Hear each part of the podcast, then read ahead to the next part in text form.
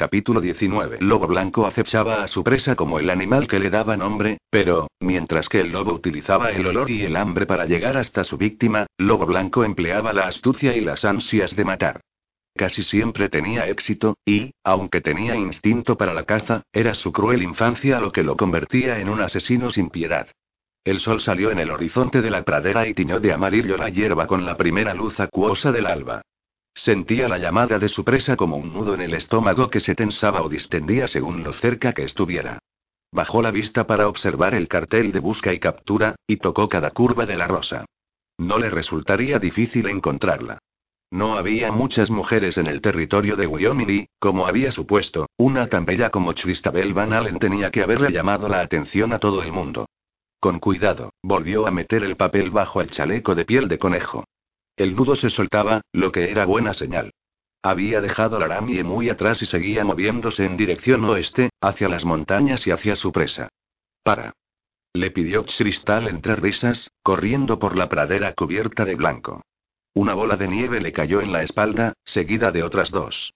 Estaría empapada si no hubiese llevado puesta la capa de Ivy. En Georgia no tenemos mucha nieve, pero los rebeldes sabemos aprovecharla. Macaulay recogió otro puñado de munición helada y corrió hacia ella. La joven lanzó una carcajada y corrió por las infinitas llanuras. A su espalda, Noble no era más que un diminuto refugio de madera en medio de un tranquilo mar blanco.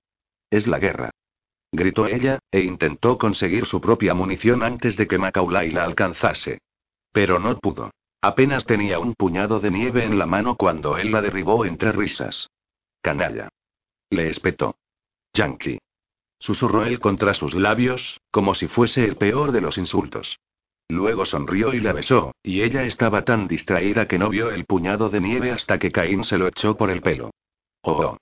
Le dio un empujón y se sentó. Tenía el pelo enredado y húmedo, con las horquillas desperdigadas por la nieve como agujas de pino.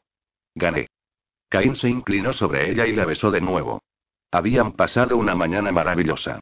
El salón estaba vacío cuando bajaron y pudieron disfrutar del lujo de desayunar solos. Cristal había frito huevos con bacon y había preparado un café bien cargado. Después, Macaulay había tenido la idea de salir a pasear. El sol era brillante y cálido, y se podía andar sobre la nieve con facilidad, así que la joven no pudo negarse.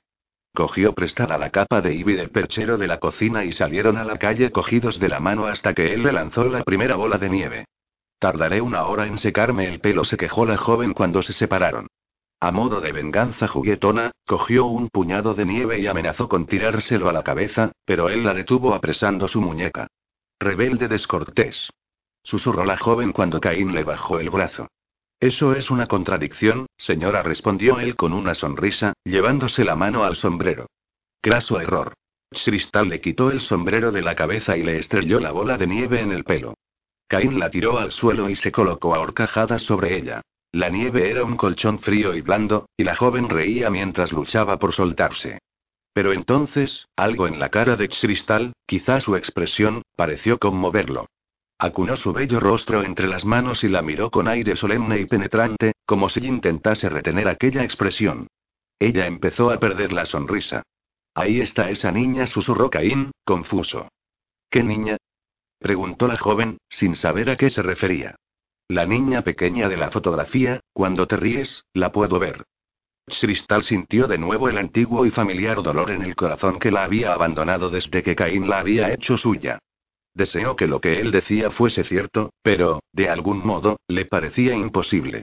Aquella niña había desaparecido para siempre, así que giró la cabeza hacia un lado para que Caín no viese el pesar y la nostalgia que le empañaban los ojos. Como si hubiese surgido un muro entre ellos, él se puso en pie en silencio. Parecía un jinete de rodeo derribado, con los saones de cuero rígidos por la nieve derretida. La ayudó a levantarse y volvieron a Noble cogidos de la mano, con todas las preguntas sin responder convertidas en una oscura nube de tormenta que acechaba en el horizonte. Es mentira. Te digo que es mentira. Cristal y Macaulay entraron en el salón y se encontraron a Dixie a punto de echarse a llorar. Es todo mentira. Sollozó de nuevo. John Jameson, un ranchero adinerado de las afueras del pueblo, se interponía entre Dixie y Faulty. Tenía el pelo rojizo, llevaba un traje negro y un pañuelo escarlata al cuello. Estaba furioso, y cuando vio a Macaulay, le preguntó: ¿Es usted el sheriff? Caín asintió, y entonces Jamenson señaló a Dixie. Arréstela. Me ha robado la cartera. Anoche la tenía y esta mañana no la encuentro por ninguna parte. Bueno, no hay razón para ir acusando a Dixie, intervino Faulty. Ella no roba, señor, se lo aseguro. Ella no roba, señor, se lo aseguro. Arréstela, sheriff. Tenía 300 dólares en esa cartera. ¿Cuándo la vio por última vez? inquirió Caín, quitándose el abrigo lentamente. En el dormitorio de esta ramera. Recuerdo claramente que la saqué del bolsillo de la chaqueta y la puse junto a la cama. No, no, no lo hizo. Yo no vi ninguna cartera. Las lágrimas de Dixie habían hecho que el colorete se esparciera por todo su rostro. Tranquila, no pasa nada, le susurró Cristal, cogiéndole la mano y mirando a Macaulay en busca de ayuda. Tendrían que colgar a esa zorra por robar. No es una ramera de fiar, soltó Jameson. No le hable así. Ella no le ha robado su maldito dinero. Cristal debería haberse mordido la lengua, pero las palabras de Jameson eran demasiado crueles. Decir aquellas cosas sobre Dixie era como darle patadas a un niño. No tiene ninguna prueba de que le haya robado el dinero y no puedo arrestar a la chica sin que haya un delito claro, dijo Caín, sentándose junto a una de las mesas. Oh, sí, tengo pruebas, afirmó Jameson, señalando a Faulty. Este hombre de aquí me vio con la cartera un minuto antes de que subiese a la habitación de esta ramera. Pagué la cuenta, y él hizo un comentario sobre la cantidad de dinero que llevaba. ¿Es cierto? Preguntó Macaulay. Sí respondió Faulty, con la cara desencajada. Y ella me vio ponerme la ropa esta mañana. La cartera de seda verde no está por ninguna parte, así que, ¿quién sino ella ha podido robármela? Cristal miró a Macaulay, vacilante. La cara del sheriff era un enigma. No podía saber en qué pensaba y eso la inquietaba. Sigo sin creer que eso pruebe que esta mujer haya robado algo, dijo Macaulay finalmente. La cara de Jameson adquirió el mismo tono que el color de su pelo. Eso no debe decidirlo usted. Su trabajo es meter a la chica en la cárcel hasta que llegue el juez. Me permito recordarle, sheriff, que estoy en el consejo municipal. Fui uno de los que le trajo a Noble. Caín guardó silencio durante un instante antes de decir, tengo que registrar su cuarto. Se volvió y subió las escaleras, con Cristal pisándole los talones. Ella no ha robado esa cartera y tú lo sabes, susurró la joven cuando Caín entró en la habitación de Dixie. Él se acercó a la cómoda desvencijada y abrió un cajón. Lo único que había dentro eran medias, ligas y un corsé de algodón remendado. Abrió otro y otro más, pero solo encontró ropa. Se acercó a la cama, apartó sábanas y mantas y le dio la vuelta al fino colchón, pero tampoco estaba allí la cartera. En silencio, examinó cada desolado rincón de aquel lugar sin hallar nada incriminatorio. Ella no le robaría a ese hombre, sé que Dixie, Cristal, no importa, la interrumpió él en tono sombrío. Jameson es un pilar de esta maldita comunidad, y no existe ningún juez en el mundo que vaya a creer a Dixie antes que a él. La miró. Si tu amiga ha robado esa cartera, será mejor que lo confiese ahora. Si no, Jameson la va a meter en la cárcel. No, Jameson no. Tú. Tú eres quien la va a meter en la cárcel, estalló Cristal, con los ojos brillantes de lágrimas. Y sabes que ella no ha robado esa maldita cartera. Escucha bien lo que te voy a decir, le pidió Caín. Cogiéndola por los brazos. Puede que no sea justo, pero la verdad. El juez vendrá aquí y verá que Dixie es una prostituya conocida, una mujer de turbio pasado. Nadie dará un penique por su credibilidad y todos creerán a Jameson. Mis protestas en el asunto serán como escupir al viento, a no ser que alguien encuentre ese dinero. ¿Y si Jameson está mintiendo? Señaló aturdida y si le guarda algún rencor a Dixie e intenta vengarse acusándola de robo. ¿Por qué iba a hacer algo así? No lo sé, tendrías que preguntárselo, y él nunca te contará la verdad, así que Dixie puede darse por presa. Haya cogido o no su dinero, va a ir a la cárcel. No si puedes convencerla de que encuentre la cartera. Hablas como si creyeras que ella la ha robado. Cristal lo miró fijamente intentando ocultar el dolor de su mirado. Yo no maté a mis padres, ¿me crees? Por Dios, tienes que creerme. Se apartó de él y bajó la vista, incapaz de enfrentarse a su mirada. Aquello era el final. Si Caín no podía creer a Dixie, nunca la creería a ella, por mucho énfasis que pusiese en su inocencia. Encontraría rechazo en sus ojos grises cuando supiese que había estado en una institución mental. El corazón se le rompió en mil pedazos. Vamos, le dijo él con voz tensa, cogiéndola del brazo. En la planta de abajo, Caín se enfrentó a Jamenson. No he encontrado la cartera arriba, así que, cuando llegue el juez, podrá presentar cargos. Hasta entonces, Dixiana se quedará aquí bajo mi supervisión. ¿Eso es todo? Jameson se puso rojo de nuevo. Macaulay asintió. El ranchero miró a Cristal y después le dedicó una desagradable sonrisa a Caín. Bien, no haga nada, sheriff. Pero cuando me presente ante el juez, me aseguraré de que procesen a todas las chicas de este salón. El robo de Dixiana ha sido demasiado hábil para que trabajase en solitario. Puede que todas estén involucradas, incluida la ramera que tiene al lado. El sheriff agarró al ranchero por el cuello, amenazando con ahogarlo. Cristal gimió y corrió hacia él para evitar que matase a aquel hombre. No sabía qué había despertado la ira de Caín, si el miedo a que Jameson la denunciara o que la llamase ramera. En cualquier caso, lo tenía agarrado con la suficiente fuerza para asfixiarlo. ¿Qué va a hacer, sheriff? Consiguió decir el ranchero. ¿Matarme? Soy la víctima y me está tratando como a un criminal. Macaulay pareció recuperar la cordura. Dejó caer la mano, miró a Cristal y pareció sopesar las circunstancias. La joven se sintió palidecer. Si la procesaban con Dixie, el juez probablemente le pediría al sheriff que mandase un telegrama a su último lugar de residencia para averiguar si había cometido otros crímenes. Él se vería obligado a ponerse en contacto con Nueva York, y, entonces, todo acabaría. La frustración de Caín era patente en su rostro. Vamos, tengo que encerrarte, le dijo a Dixiana en tono duro. Oh, Dios, sollozó la mujer, con la cara entre las manos. Cristal no podía mover un músculo. Estaba segura de que Dixie era inocente, pero si Caín no lo hacía, Jameson conseguiría que las procesaran a todas. No, espera. Le gritó al sheriff con voz ahogada, preguntándose si aquello sería un suicidio. Caín, sabes que este hombre no tiene suficientes pruebas para demostrar que Dixie haya robado algo. No hagas esto por mí, desesperada, se levantó el dobladillo del vestido y empezó a sacar las siete monedas de oro de sus enaguas. Aquí tiene, dijo con voz temblorosa, volviéndose hacia el ranchero, acepte esto a cambio del dinero perdido y lárguese. Exclamó, dejando las monedas en la mano del hombre. Esto no es suficiente, se quejó Jameson. Pero es todo lo que tengo. Caín cogió las monedas de oro de la palma del ranchero y se las devolvió a Cristal. Ella estaba a punto de protestar, pero él se la llevó a un lado y le advirtió. No te metas en esto. Te va a causar muchos problemas y no merece la pena. Ella lo atravesó con la mirada, consciente de que intentaba protegerla. Pero si Caín podía tachar de ladrona de Dixie con pruebas circunstanciales, ¿qué haría si alguna vez se encontrase con el cartel de busca y captura en el que aparecía la cara de Cristal? Un largo escalofrío recorrió la espalda de la joven al pensarlo. No puedes hacerle esto a Dixie, Cain. No debes, susurró indefensa, suplicándole piedad con los ojos. Ella no ha hecho nada y sabes que es incapaz de robar. No, no lo sé. Solo sé que Dixiana es una chica de salón y que las chicas de salón tienen fama de robarles el dinero a los clientes. Hizo una pausa.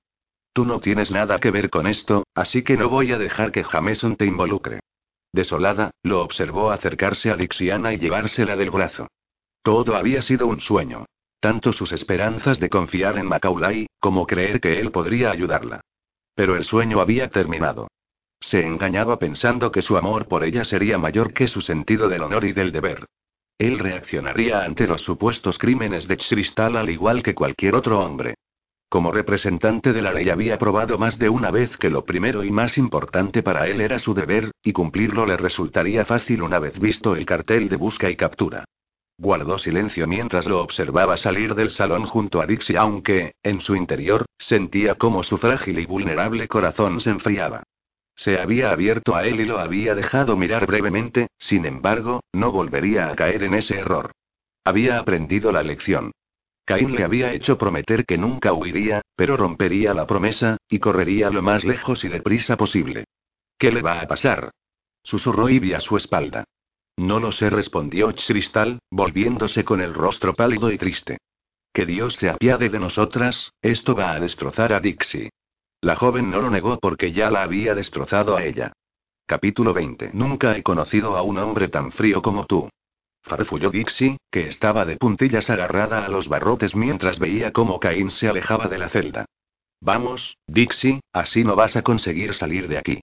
Tenemos que esperar a que venga el juez. La mujer empezó a llorar entre grandes jadeos dramáticos, pero su teatro no consiguió conmover a Caín. Créeme, no será tan malo. Sí. Soy una prisionera. Tengo que quedarme en esta celda inmunda. ¿Inmunda? Dixie, si nunca la han usado. exclamó Caín, riéndose entre dientes. No puedo hacer nada para salir de aquí. Preguntó, mirándolo con ojos llorosos. Nada en absoluto, él sacudió la cabeza y ella se sintió dolida. Volvió la cabeza y se limpió las lágrimas de las mejillas. ¿Es porque soy un poco mayor que las otras chicas? ¿Por eso no me quieres? ¿Crees que soy demasiado vieja? Pronunció las dos últimas palabras en voz baja, como si hablase de un difunto. Eres una mujer muy atractiva, le aseguró con amabilidad. Al ver que ella no respondía, metió una mano a través de los barrotes y le tocó el hombro. ¿Sabes?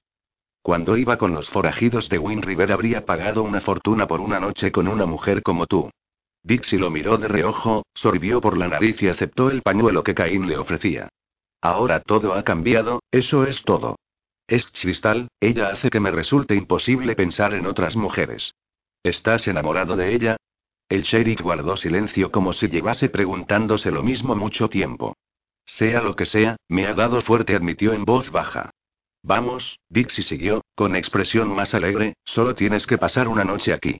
Después mandaré un telegrama a Fort Laramie para ver cuándo puede venir el juez. Creo que podemos convencer a Jameson para que te quedes en el salón hasta entonces. Iré a verlo mañana. ¿Vas a ir al salón? Le preguntó ella, con una temblorosa sonrisa de agradecimiento. ¿Podrías pedirle a Cristal que me traiga mi perfume y una muda de ropa interior? Será un placer, señora, respondió él, utilizando su acento sureño más seductor. Me alegro de que todavía existan caballeros de Georgia como tú, Macaulay Cain repuso Dixie, sonriente. Eso me hace pensar que el sur no está muerto. No, señora, respondió Caín, con la mano en el sombrero y una sonrisa cegadora, no está muerto en absoluto. El salón parecía una funeraria aquella noche. Todos los habitantes del pueblo sabían lo de Dixiana. Macaulay no volvió de la cárcel y Cristal se dijo que estaba contenta. En contra de las órdenes de Faulty, había vuelto a vender bailes para llenar el hueco de la ausencia de Dixie, pero también a modo de desafío. Al sheriff no le gustaría ver lo que estaba haciendo, aunque, probablemente, sería lo mejor que podía pasar. Quería que estuviera furioso con ella para poder distanciarse de él.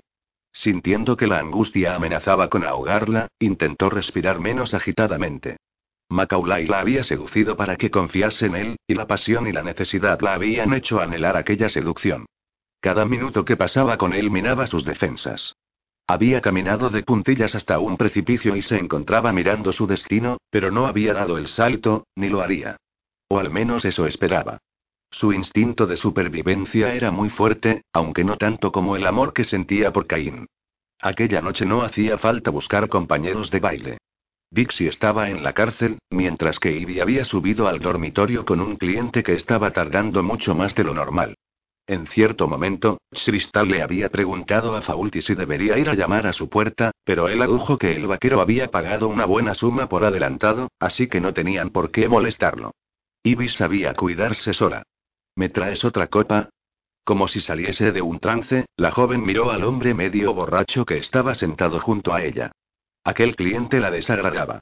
Deseaba con todas sus fuerzas alejarse de los hombres como él y no volver a sentir jamás cómo la toqueteaban durante un baile. Pero, por el momento, era el precio de la libertad y estaba dispuesta a pagarlo. Otro whisky, Faulty pidió en la barra. Cristal, Caín me va a matar cuando entre por la puerta. Me dijo que no quería más bailes. Me da igual lo que te dijera. Es mi negocio, y sé que es completamente legal vender un baile. No puede hacer nada al respecto. Que Dios me ayude. ¿Para qué os habré contratado a todas? No dais más que problemas. Se quejó al tiempo que le pasaba el whisky. Ella le dio su bebida al borracho y examinó la habitación. Todos los clientes eran habituales, excepto un mestizo que era más alto de lo normal y que llevaba el pelo trenzado como los indios. No podía decirse que fuera feo, sin embargo, a pesar de su apariencia, esperaba que no le pidiera más bailes. Desprendía un olor animal que había estado a punto de provocarle arcadas cuando se acercaba demasiado. Y llevaba la ropa sucia, sobre todo el chaleco, que estaba hecho con retazos de pieles de conejo finas y grasientas. Pero lo peor de él era su mirada. Sus ojos castaños y desprovistos de emoción no se habían apartado de ella en toda la noche y empezaba a ponerse nerviosa. ¿Solo trabajas esta noche porque Dixie no está, me lo prometes? Le preguntó Faulty, inquieto, pasándole otro whisky para el mestizo. No te preocupes, Faulty, no trabajaré mucho tiempo. Se alejó con la bebida, sin ánimos para contarle sus planes de escapar en pocas horas. Cristal sirvió la bebida sin poder evitar los ojos del mestizo, que le preguntó si quería bailar de nuevo. Ella se encogió por dentro e intentó inventarse una excusa. Estoy, bastante cansada.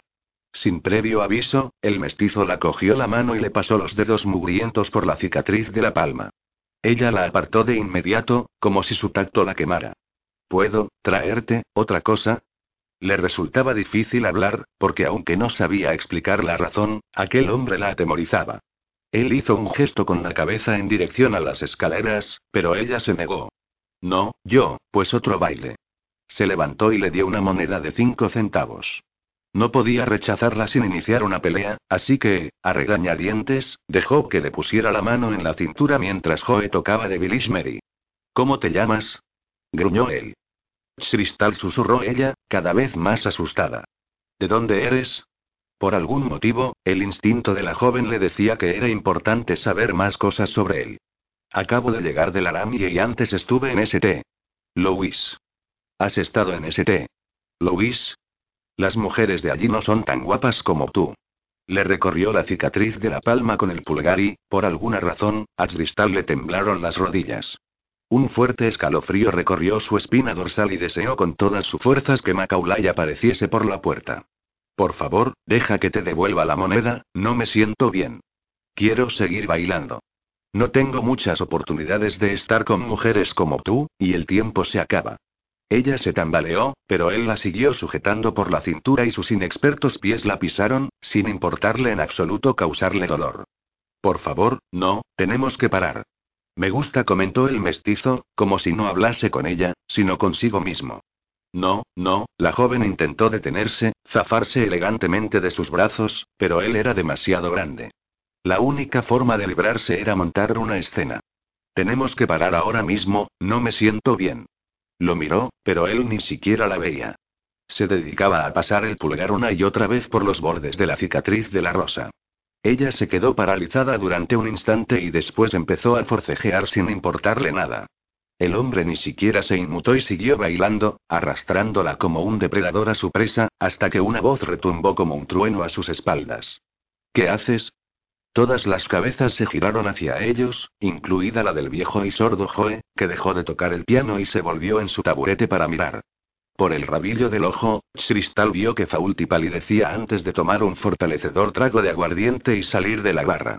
El mestizo la soltó y se retiró a su mesa como un perro apaleado, lo que hizo que Cristal se sintiese sumamente aliviada, hasta que miró a Caín, que tenía todo el cuerpo en tensión. Aunque uno a joven se lo esperaba, la furia que emanaba de él la intimidó. Te dije que no quería más bailes, señaló él con una tranquilidad letal. Estaba ayudando a Faulty, repuso Cristal, retándolo. Faulty se puede ir al infierno. Basta, no os peleéis. exclamó Faulty, corriendo hacia ellos y soltando una risa nerviosa y aguda. Cristal, tienes que ser amable con el sheriff Cain. Si no quiere que bailes, pues, Macaulay se volvió hacia el dueño del salón una sola vez, pero aquella única mirada bastó para cortar de raíz las palabras del hombre.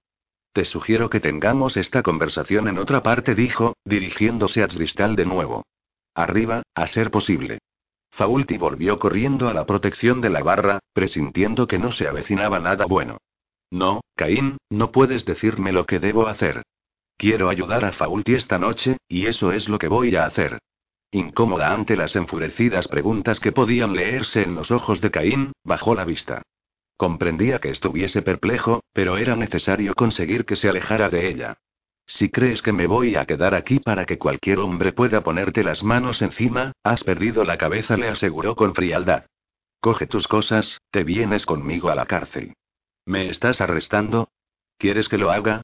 En sus palabras había una amenaza en absoluto velada. No susurró ella, retrocediendo. Pues coge tus cosas, Cristal. No, tengo derechos. Puede que seas el sheriff de este pueblo, pero no soy tu esclava.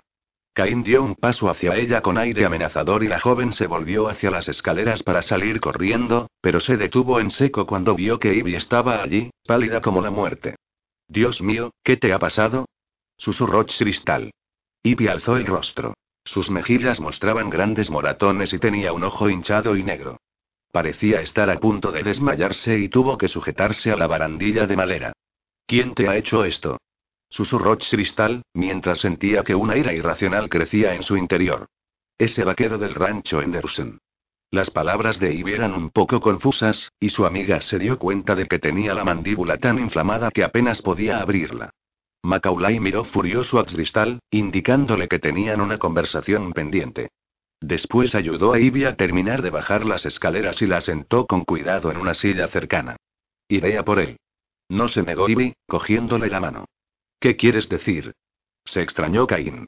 Un hombre no puede pegarle a una mujer y salir impune. Se ha ido, y, de todos modos, no habrá justicia para mí. Lo sabe tan bien como yo, sheriff.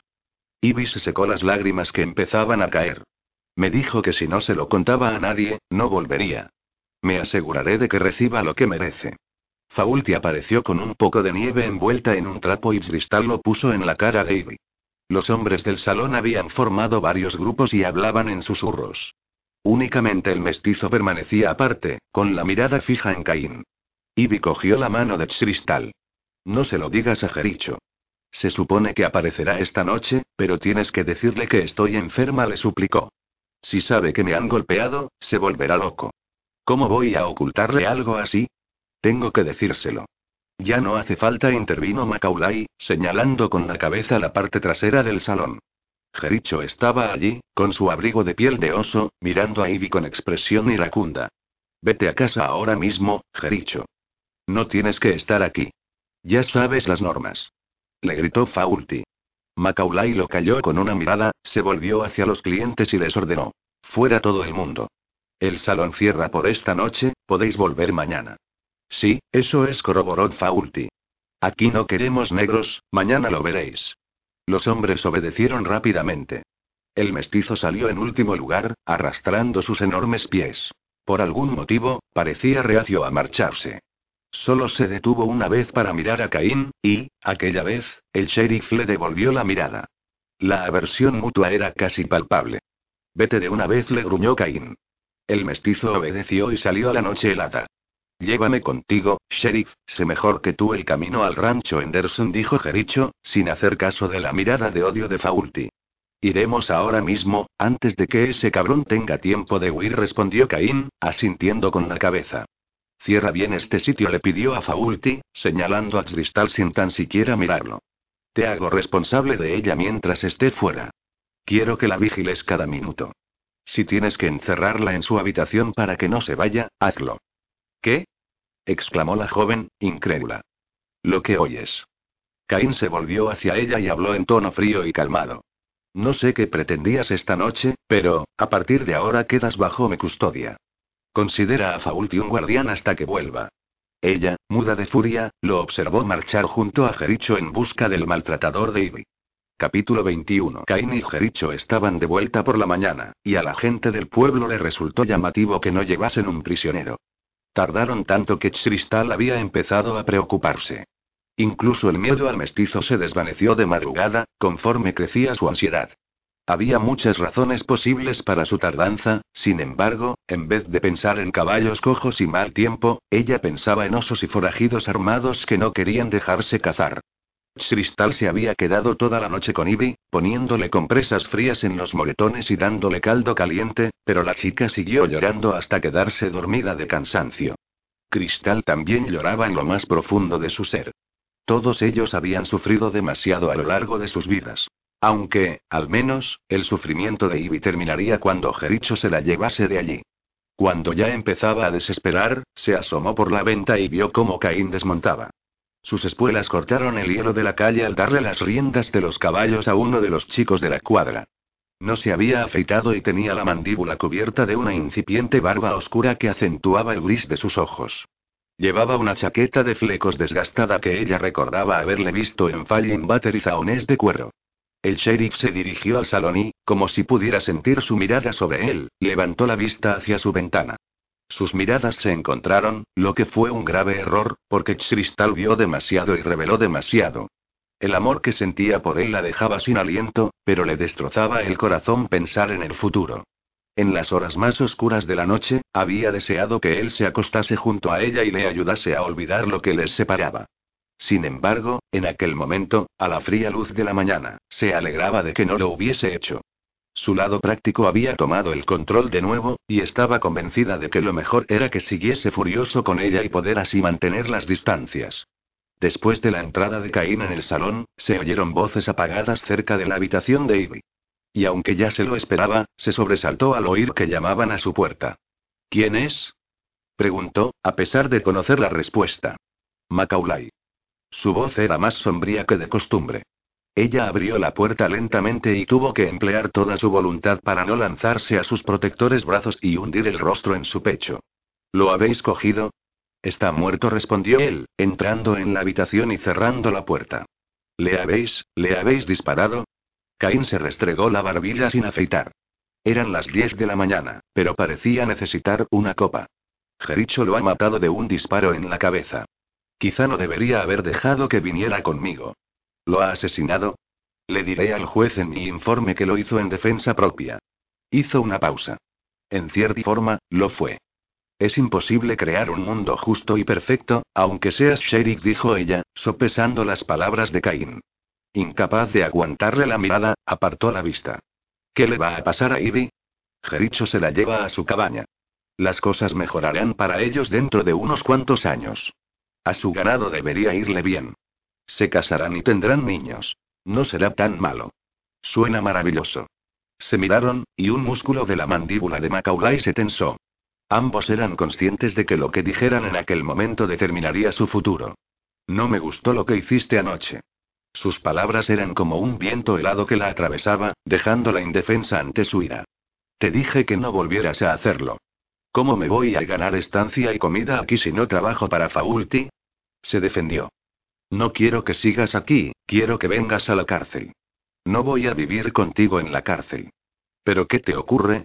¿Dónde está la mujer con la que estuve ayer en la nieve? No quiero seguir contigo, Macaulay contestó ella, sintiendo un terrible y opresivo dolor en el pecho. Está claro que no tenemos futuro juntos. Deberías irte a Washington.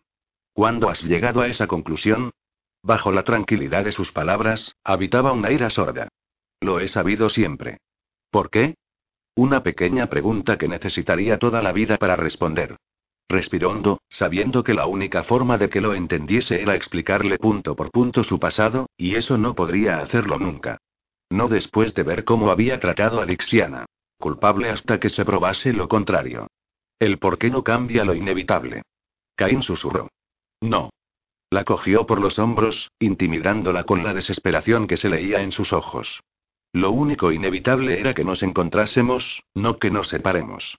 Me diste tu palabra de que nunca me dejarías, ¿recuerdas?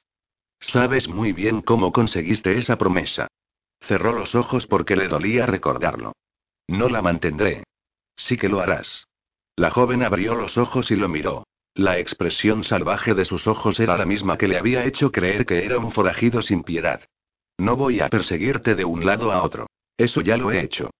Te vas a quedar conmigo hasta que terminemos lo que hemos empezado, y si eso significa encerrarte para que no puedas irte, lo haré.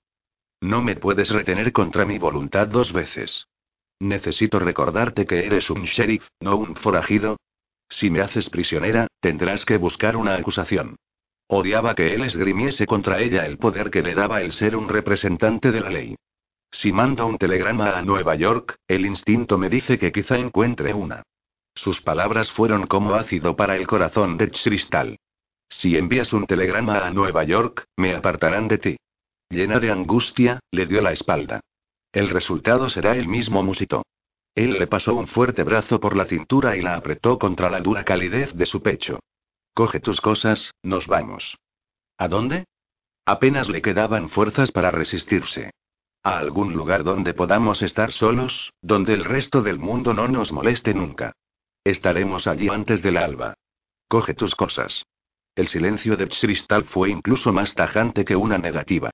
Te irás por propia voluntad, Cristal, porque tu instinto de supervivencia te dice que soy tu salvación. Sin mí, esta vida que llevas acabará contigo. Sin mí, tarde o temprano te llevarán de vuelta a Nueva York. Nadie puede esconderte mejor que yo. Ella lo observó, aturdida por la oferta y el riesgo que estaba dispuesto a correr. Una gratitud incómoda se apoderó de ella, igual que en Falling Butter. Solo le quedaba por saber una cosa, aunque temiese la respuesta más que a nada. ¿Me amas, Caín? Las palabras fueron apenas un suspiro. Bajó la vista, temerosa de dejarle ver lo que sentía. Si la respuesta era sí, se iría con él. Si era no, no le importaba lo que pasase con ella, quizá incluso se entregase a las autoridades. Ante el persistente silencio de Caín, se obligó a mirarlo.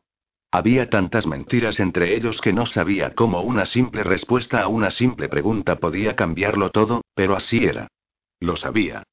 Así que esperó aterrada, con el corazón desbocado. Sí, te amo, afirmó él finalmente, utilizado el mismo tono de voz que emplearía en un juramento. Pero no me lo vuelvas a preguntar, le exigió con una frialdad que la hizo estremecer. Tengo derecho a saberlo. Si me voy contigo, no. No tienes ningún derecho a saberlo.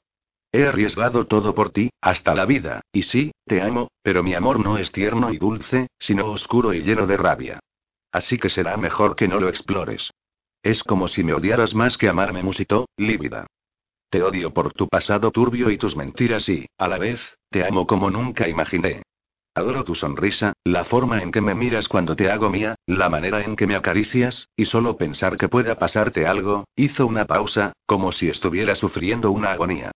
Mi amor por ti se ha convertido en mi infierno personal.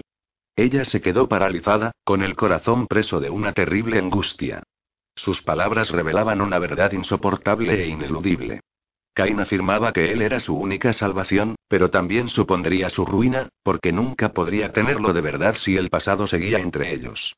Prefiero que un hombre me ame o me odie, antes que verlo sentir lo que sientes tú. Bien, descubre la verdad sobre mí de una vez.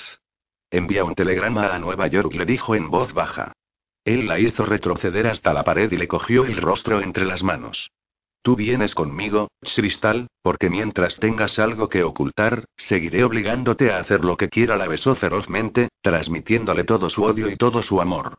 No, gimió ella cuando las manos masculinas acunaron sus pechos. ¿Vas a luchar contra mí? Le susurró al oído. ¿Quieres que envíe ese telegrama? ¿Quieres que te odie? No, yo Cristal, deseando ser amada, deseando desesperadamente ser amada. Entonces bésame y hazme el amor como si el mañana no existiera. Llévame hasta tus muslos y tus muslos y tu boca, y deja que después yo te lleve a un lugar seguro. Cristal se estremeció violentamente mientras su corazón se debatía entre la necesidad de sobrevivir y la necesidad de estar con él. Notó su palpitante erección contra el vientre y oyó como la voz de la razón la instaba a separarse. Pero era demasiado tarde. Sus labios le robaron la voluntad, confundiéndola, enloqueciéndola, impidiéndole pensar. Vencida, emitió un gemido de total rendición y cerró los ojos a cualquier cosa que no fuera él. Eres una mujer sabia, Cristal, una mujer muy sabia, rugió Caín cuando ella deslizó sus labios por el cuello masculino, al igual que una suave pluma sobre la carne endurecida de su cicatriz. No. Soy una estúpida. Recorrió sus firmes y atractivos rasgos con dedos hambrientos, como si pretendiese memorizar el arco de sus cejas, la poderosa línea de su mandíbula, después, sintiendo que una profunda y dolorosa tristeza le desgarraba el alma, le cogió de la mano, lo llevó hasta la cama e hizo todo lo que él le había pedido.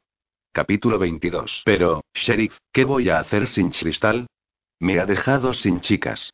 Faultino recibió con alegría la noticia de la partida de la joven. Siempre se levantaba a la hora de comer, así que estaba detrás de la barra, con su camisa de dormir y una fina manta llena de agujeros sobre los hombros. No iba a vender más bailes, así que no pierdes nada. La expresión de Caín no dejaba lugar a discusiones. Lo siento. La joven apenas podía mirar a los ojos del propietario del salón. Tenía la impresión de que se le notaba todo. Su miedo, su amor, sus labios hinchados y rojos, la piel magullada del hueco del cuello donde Caín había dejado su huella en un momento de pasión. Sé que es un mal momento para pedírtelo, Faulty le dijo, con expresión culpable, pero no sé cuándo volveré, si es que vuelvo y, antes de irme, me gustaría comentarte lo de los 35 centavos que me guardaste aquella noche que descubrí que tenía un agujero en el bolsillo. Está bien, la interrumpió Faulty, asintiendo con aire cansado. Me habéis arruinado entre todas. Coge lo que te debo de la caja. Aquel melodramático gesto hizo que la joven se sintiera aún más culpable, pero se dijo a sí misma que hacía lo correcto. Cuando Caín y ella se fueran, nadie interferiría en el negocio y podría seguir adelante. Faulty todavía no era consciente de lo afortunado que era por perderla de vista. El dinero estaba en una caja de latón escondida detrás de las botellas de zarzaparrilla. Cristal la cogió y contó las monedas exactas que le correspondían, consciente de que los ojos de su antiguo jefe no se apartaban de ella. Después dejó la caja en su sitio, pero una moneda se le cayó de la mano y rodó bajo la barra. Vacilante, se inclinó y la buscó, a pesar de que la estremecía tener que explorar la polvorienta y sucia oscuridad que allí se ocultaba. No quería perder ni una sola de aquellas preciadas monedas. De pronto, su mano topó con un objeto suave y, cuando lo levantó, se quedó asombrada al ver que se trataba de una cartera de seda verde. Dixiana se va a poner furiosa murmuró Faulty cuando Cristal se la entregó. Se le caería a Jameson cuando pagó su cuenta, y yo le daría una patada sin querer. La abrió y contó 302 dólares y algo de calderilla. Se la devolveré, dijo Caín, cogiendo la cartera. Claro. Faulty se rascó la cabeza. Pero, ¿cree que podría enviarme a Dixie ahora mismo, si no es mucha molestia? No me vendría mal tener a una chica por aquí esta noche. No sé si sabrá que ayer tenía a tres, añadió, en tono acusador. Caín sintió distraído, cogió a Cristal de la mano y se dirigieron a la cárcel. De forma mecánica, como si estuviese en trance, Cristal ayudó a Dixie a vestirse mientras Macaulay se acercaba al rancho de Jameson para devolverle la cartera. Dixiana no dejó de quejarse todo el tiempo, aunque los pensamientos de su amiga estaban en otra parte, ocupados en sombrías imágenes sobre Caín y su futuro juntos. Hombres. Se lamentaba Dixie, enderezando las medias negras de punto y abrochándose las ligas. Le dije al sheriff que no tenía nada que ver con el dinero de ese hombre. ¿Y me creyó? No. Necesitaba pruebas, ya lo sabes, respondió Cristal, abrochando el corsé de Dixie con aire ausente. ¿Por qué siempre necesitan pruebas? ¿Por qué no pueden aceptar tu palabra? preguntó Dixie, mirándola. Ese maldito Macaulay Cain. Podría haberle preguntado a Faulty, o a ti, o a Ivy. Yo no robo, no tengo que hacerlo. Mis vaqueros son lo bastante buenos conmigo para no tener que robarles. ¿Por qué nunca nos creen? Cristal no contestó, pero se quedó mirando la cicatriz de la palma de su mano con una expresión de angustia. Cariño, nunca me has contado dónde te hiciste esa cicatriz.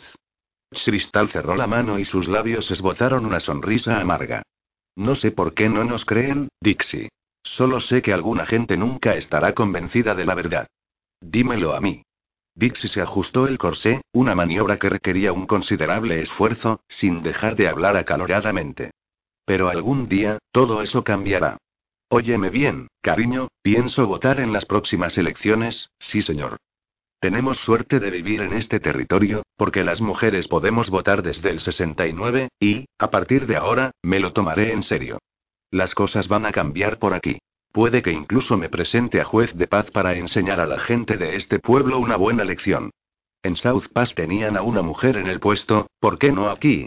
Dixie miró indignada a Cristal, esperando su opinión. Yo votaría por ti, afirmó la joven. Bueno, me lo estoy pensando, no te creas que no. Se abrochó la parte delantera, se colocó las faldas y salió de la celda convertida en una mujer libre. Faulty te espera en el salón, Dixie dijo Caín, que entraba justo en ese momento en la cárcel. No hay disculpas, sheriff. Lo desafió Dixiana. Hice mi trabajo, eso es todo, además, sabes que pensaba llevarte al salón. Se volvió hacia Cristal. ¿Estás lista? ¿A dónde vais? Dixie miró al sheriff y después a Cristal. A una cabaña que tengo en las montañas. Cristal y yo nos quedaremos allí un tiempo. Miró a la joven con una expresión dura e inflexible, como retándola a que se negara, pero ella se limitó a guardar silencio. ¿Nos dejas, sheriff? Pero si acabas de llegar. Se extrañó. Cristal no estaba segura de que Dixie lamentara la marcha de Caín, ya que era un hombre impredecible y peligroso, y su amiga prefería a los vaqueros inexpertos y aduladores, sin embargo, a pesar de ello, no podía evitar sentirse atraída por él. La joven se daba cuenta incluso en aquellos momentos, porque a Dixie nunca se le había dado bien disimularlo. Vendré de vez en cuando para encargarme de que todo siga en orden, le aclaró Caín. Este pueblo no necesita un sheriff disponible en todo momento, pero estaré cerca si me necesitáis. Oh, eso espero, respondió Dixie irónicamente. No me gustaría que alguien más perdiese algo, y yo fuese acusada de nuevo. No había forma de evitarlo, señaló Caín, con una sonrisa de disculpa. Si de mí hubiera dependido, nunca te habría metido entre rejas y tú lo sabes. Cuéntale eso al juez de paz. Me voy a presentar para el cargo, ¿no lo habías oído? Caín no pudo evitar reírse entre dientes. Dixie le dio un manotazo y Cristal sintió que unos extraños celos le ardían por dentro. Cuídate, Cristal le dijo Dixie a modo de despedida. Tú también, Dixiana. La joven la observó marcharse al salón casi con nostalgia. No creía poder olvidarla porque era una mujer única. Seguro que estaría bien, quizá incluso consiguiera llegar a ser jueza. La mirada de Cristal se dirigió a Caín. Ya no les quedaba más que hacer, salvo irse. Coge ese paquete, nos lo llevamos, dijo él, haciendo un gesto con la cabeza para señalar la mesa. ¿Qué es? Míralo. La joven abrió una esquina del gran paquete, y de él asomó una tela de lana celeste. ¿Te gusta? Recordé que querías comprarla. Podrás hacerte un vestido mejor que el que tienes puesto. Se acercó a ella y le acarició los antebrazos con aquellas manos que parecían de hierro. Es preciosa, gracias consiguió decirle entrecortadamente. Lágrimas ardientes asomaron a sus ojos mientras se llevaba la tela al pecho. Nadie había tenido un detalle así desde que la habían encerrado en aquella institución. Sintiendo una extraña calidez en el corazón, envolvió lentamente la tela y se preguntó si aquel viaje que estaban a punto de iniciar no sería más que un retraso, un tiempo construido de forma artificial. Nunca se lo había dicho a Caín, pero el mestizo seguía obsesionándola, despertando en ella un miedo innato, aunque la lógica le decía que se había marchado. Pero, cuando cerraba los ojos, allí estaba él, mirándola con la misma expresión despiadada que su tío, recordándole que, en cualquier momento, todo aquello por lo que vivía podía desaparecer. Nos queda un largo viaje hasta la cabaña, comentó Caín, cogiendo el paquete. ¿Pertenece a alguien? Es una cabaña de tramperos en medio de la nada, así que es el lugar perfecto. son y su banda se escondían allí después de cada robo.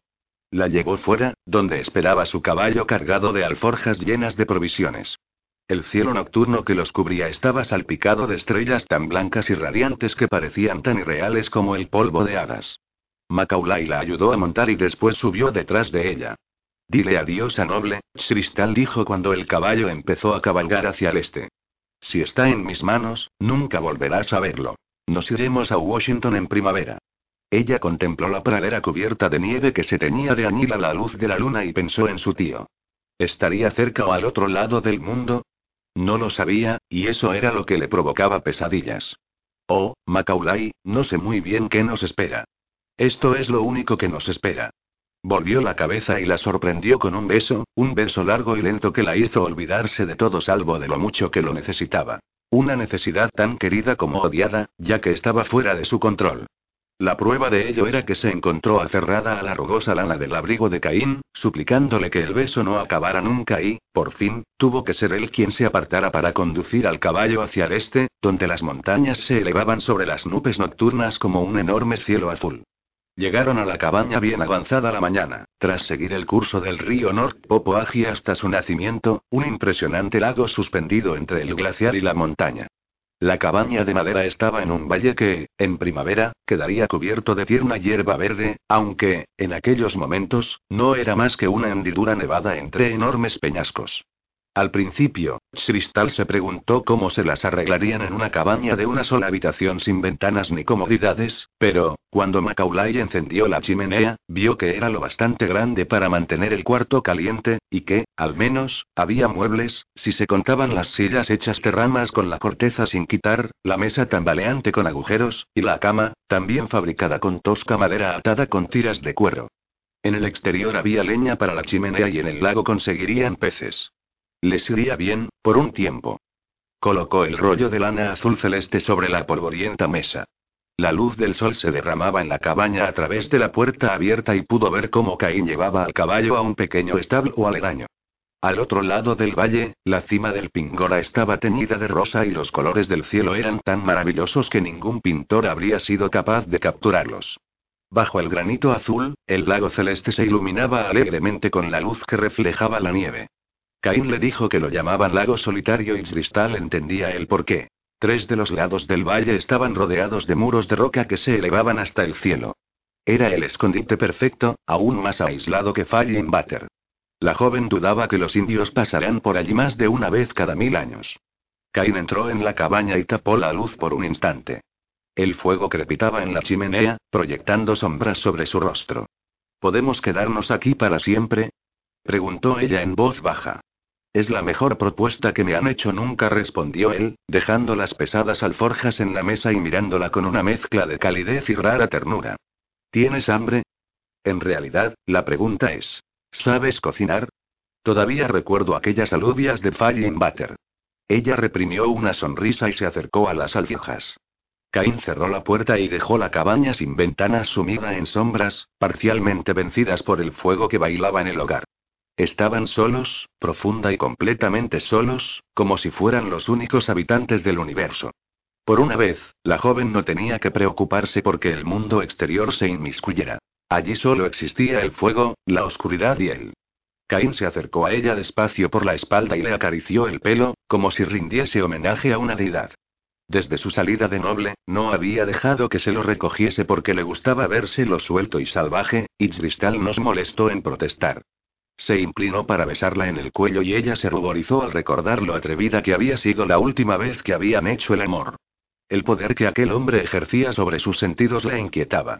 Caín rodeó con sus poderosos brazos la cintura de la joven y la estrechó firmemente contra su pecho. ¿Me amas? Cristal susurró en su oído.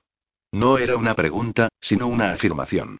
Ella giró la cabeza para mirarlo, sin ser consciente del dolor que reflejaban sus ojos.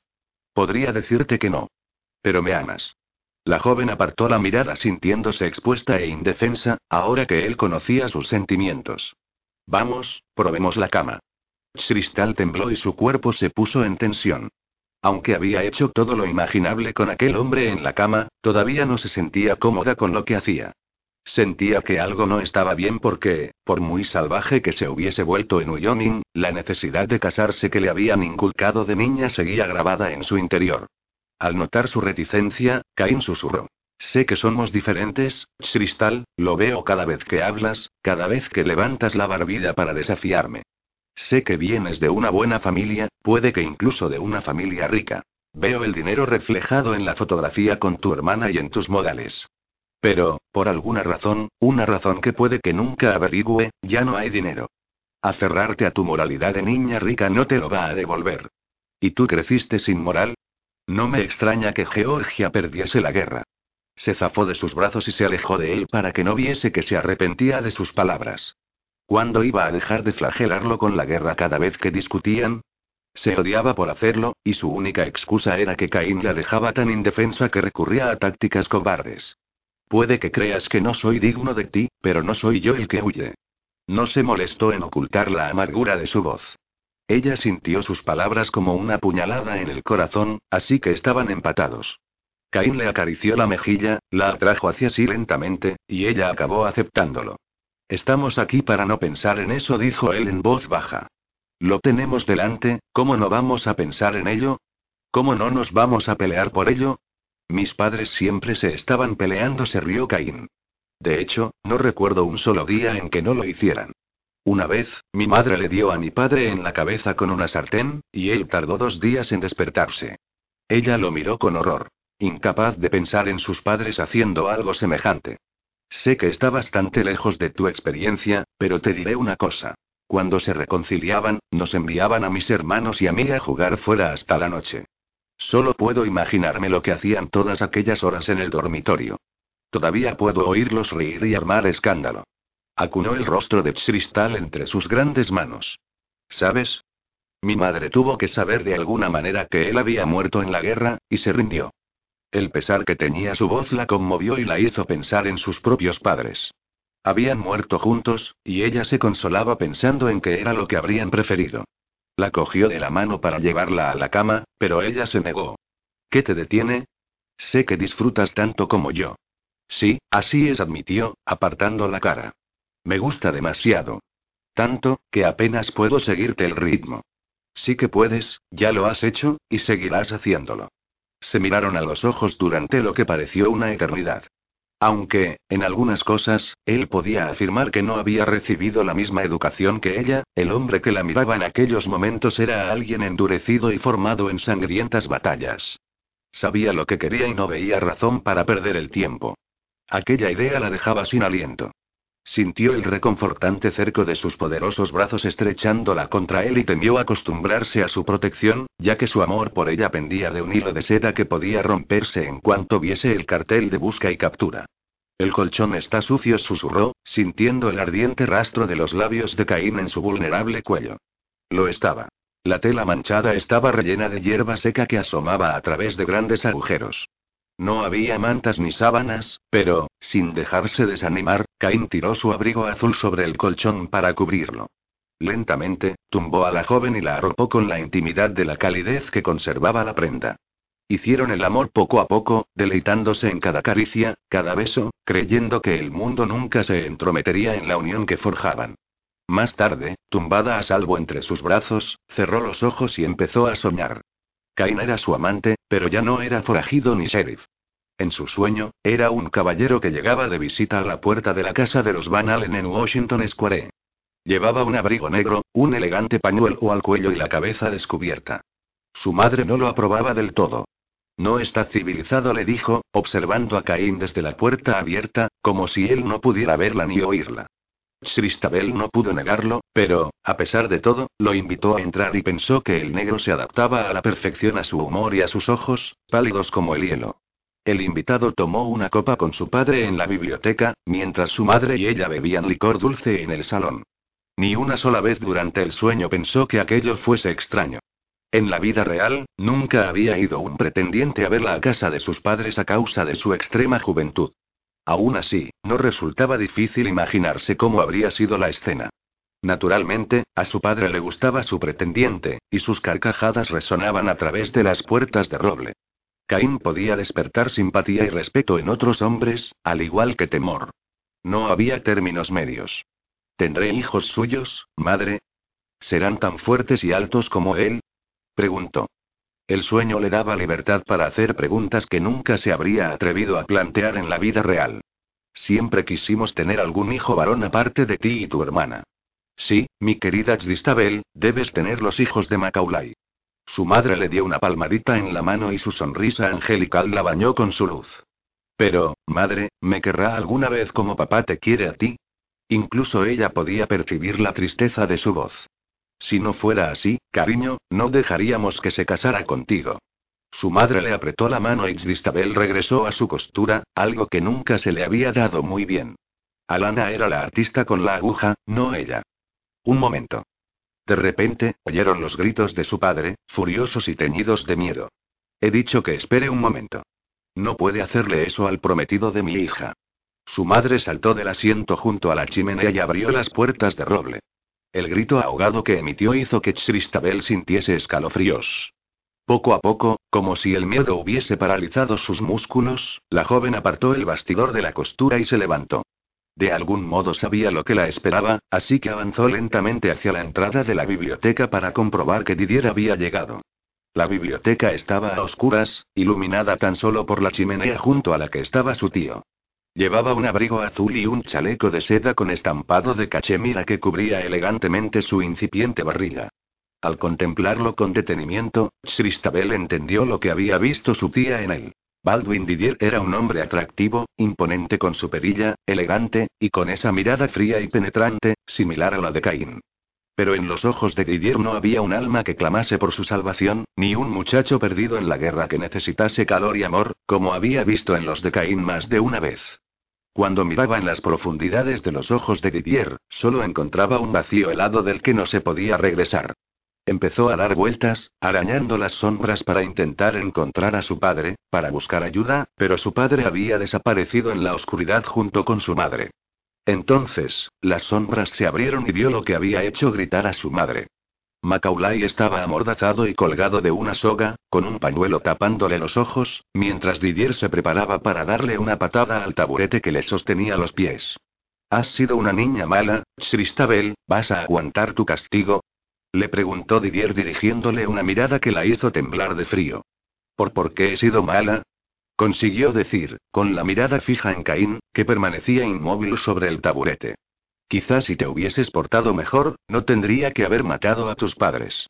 Quizás si hubieses entrado en su dormitorio antes, podrías haberme interrumpido, podrías haberme impedido que acabase con ellos. ¿Qué tienes que decir en tu defensa, jovencita? ¿Cómo iba a saber que pensabas matarlos? Me desperté, olí el humo y entré. Ojalá pudiera haberlos salvado. Los quería tanto, la nostalgia y la desesperación quebraron su voz. Te lo suplico, no te lleves también a Macaulay. Te lo suplico, es lo único que me queda. ¿Y qué me puede importar eso a mí? Didier colocó su reluciente zapato en el taburete y fingió empujarlo. Has sido una niña mala, Christabel Van Allen. Podrías haber salvado a tus padres y no lo hiciste. No llegaste a tiempo. No te mereces a este hombre. No. Te lo suplico. Te lo suplico.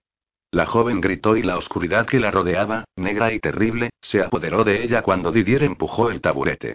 Cristal, cristal. La voz que atravesó sus llantos era un murmullo ronco y profundo que la hizo sollozar. No te lo lleves, te lo suplico. SHH, pequeña, tranquila. Es solo una pesadilla. Cristal luchó por soltarse del abrigo que la envolvía, abrió los ojos y se sentó en la tosca cama de la cabaña, aferrada a Macaulay como si todavía fuese el forajido al que querían meter entre rejas. No dejes que te lleve. Lo siento. Oh, Dios, ojalá hubiese llegado antes. Se lamentó, intentando recuperar el aliento al tiempo que lágrimas cristalinas caían incontenibles por sus mejillas. Has tenido una pesadilla, nada más. Nadie te va a hacer daño, te lo juro. Macaulay le apartó los mechones de pelo que se le habían pegado a la frente sudorosa. ¿Ves? Estás aquí conmigo, a salvo, y nadie me va a llevar a ningún lado. Hazme el amor, susurró ella, recostada sobre su pecho. Pequeña, estás alterada, hazme el amor, repitió, abrazándose a él como si no acabase de creer que estuviese allí, cálido, vibrante y vivo. Cuéntame el sueño, no pudo terminar la frase, porque ella se puso a horcajadas sobre él con un rápido movimiento y lo besó, suplicándole que hiciese lo que le pedía. Si antes había sido una doncella reacia, en aquel momento se había convertido en una audaz seductora. Quería olvidar y haría cualquier cosa para conseguirlo. Caín gruñó y se quedó inmóvil bajo sus manos, como si temiese aprovecharse de ella. Pero su caballerosidad tenía un límite. Con cada suave y ardiente beso de la joven, él parecía perder su voluntad, hasta que, finalmente, el caballero desapareció, y el forajido rebelde que ella conocía también ocupó su lugar, el forajido que haría cualquier cosa por tenerla, el forajido que tomaba lo que quería antes de preguntar. Con un gemido de satisfacción, Cristal sintió que Caín le devolvía el beso, que sus brazos la estrechaban con fuerza, que sus labios se tornaban rudos y que su lengua saboreaba las texturas de su boca hasta hacerla temblar de placer. Más exigió la joven en cuanto se separaron para recuperar el aliento. Dime qué te asustó. Las manos de Cristal temblaban cuando rodeó su gruesa y dura erección con los dedos. Necesitaba tenerlo en su interior, colmándola, estirando sus tejidos al límite, que la hiciese sentir que la iba a partir en dos. Después. Él le apresó las manos y detuvo sus movimientos. Dímelo ahora, Cristal, necesito saber qué te ha asustado. Después insistió ella, retorciendo las muñecas, frustrada ante su inmovilidad. Luego, vencida, se calmó y lo miró a los ojos. Prométeme que no habrá otro tiempo ni otro lugar más que estos. Si eso es lo que necesitas, te lo prometo, respondió él con rostro grave, lleno de preocupación. Pero dímelo. Por una vez, confía en mí, Cristal. Lo haré, sollozó la joven.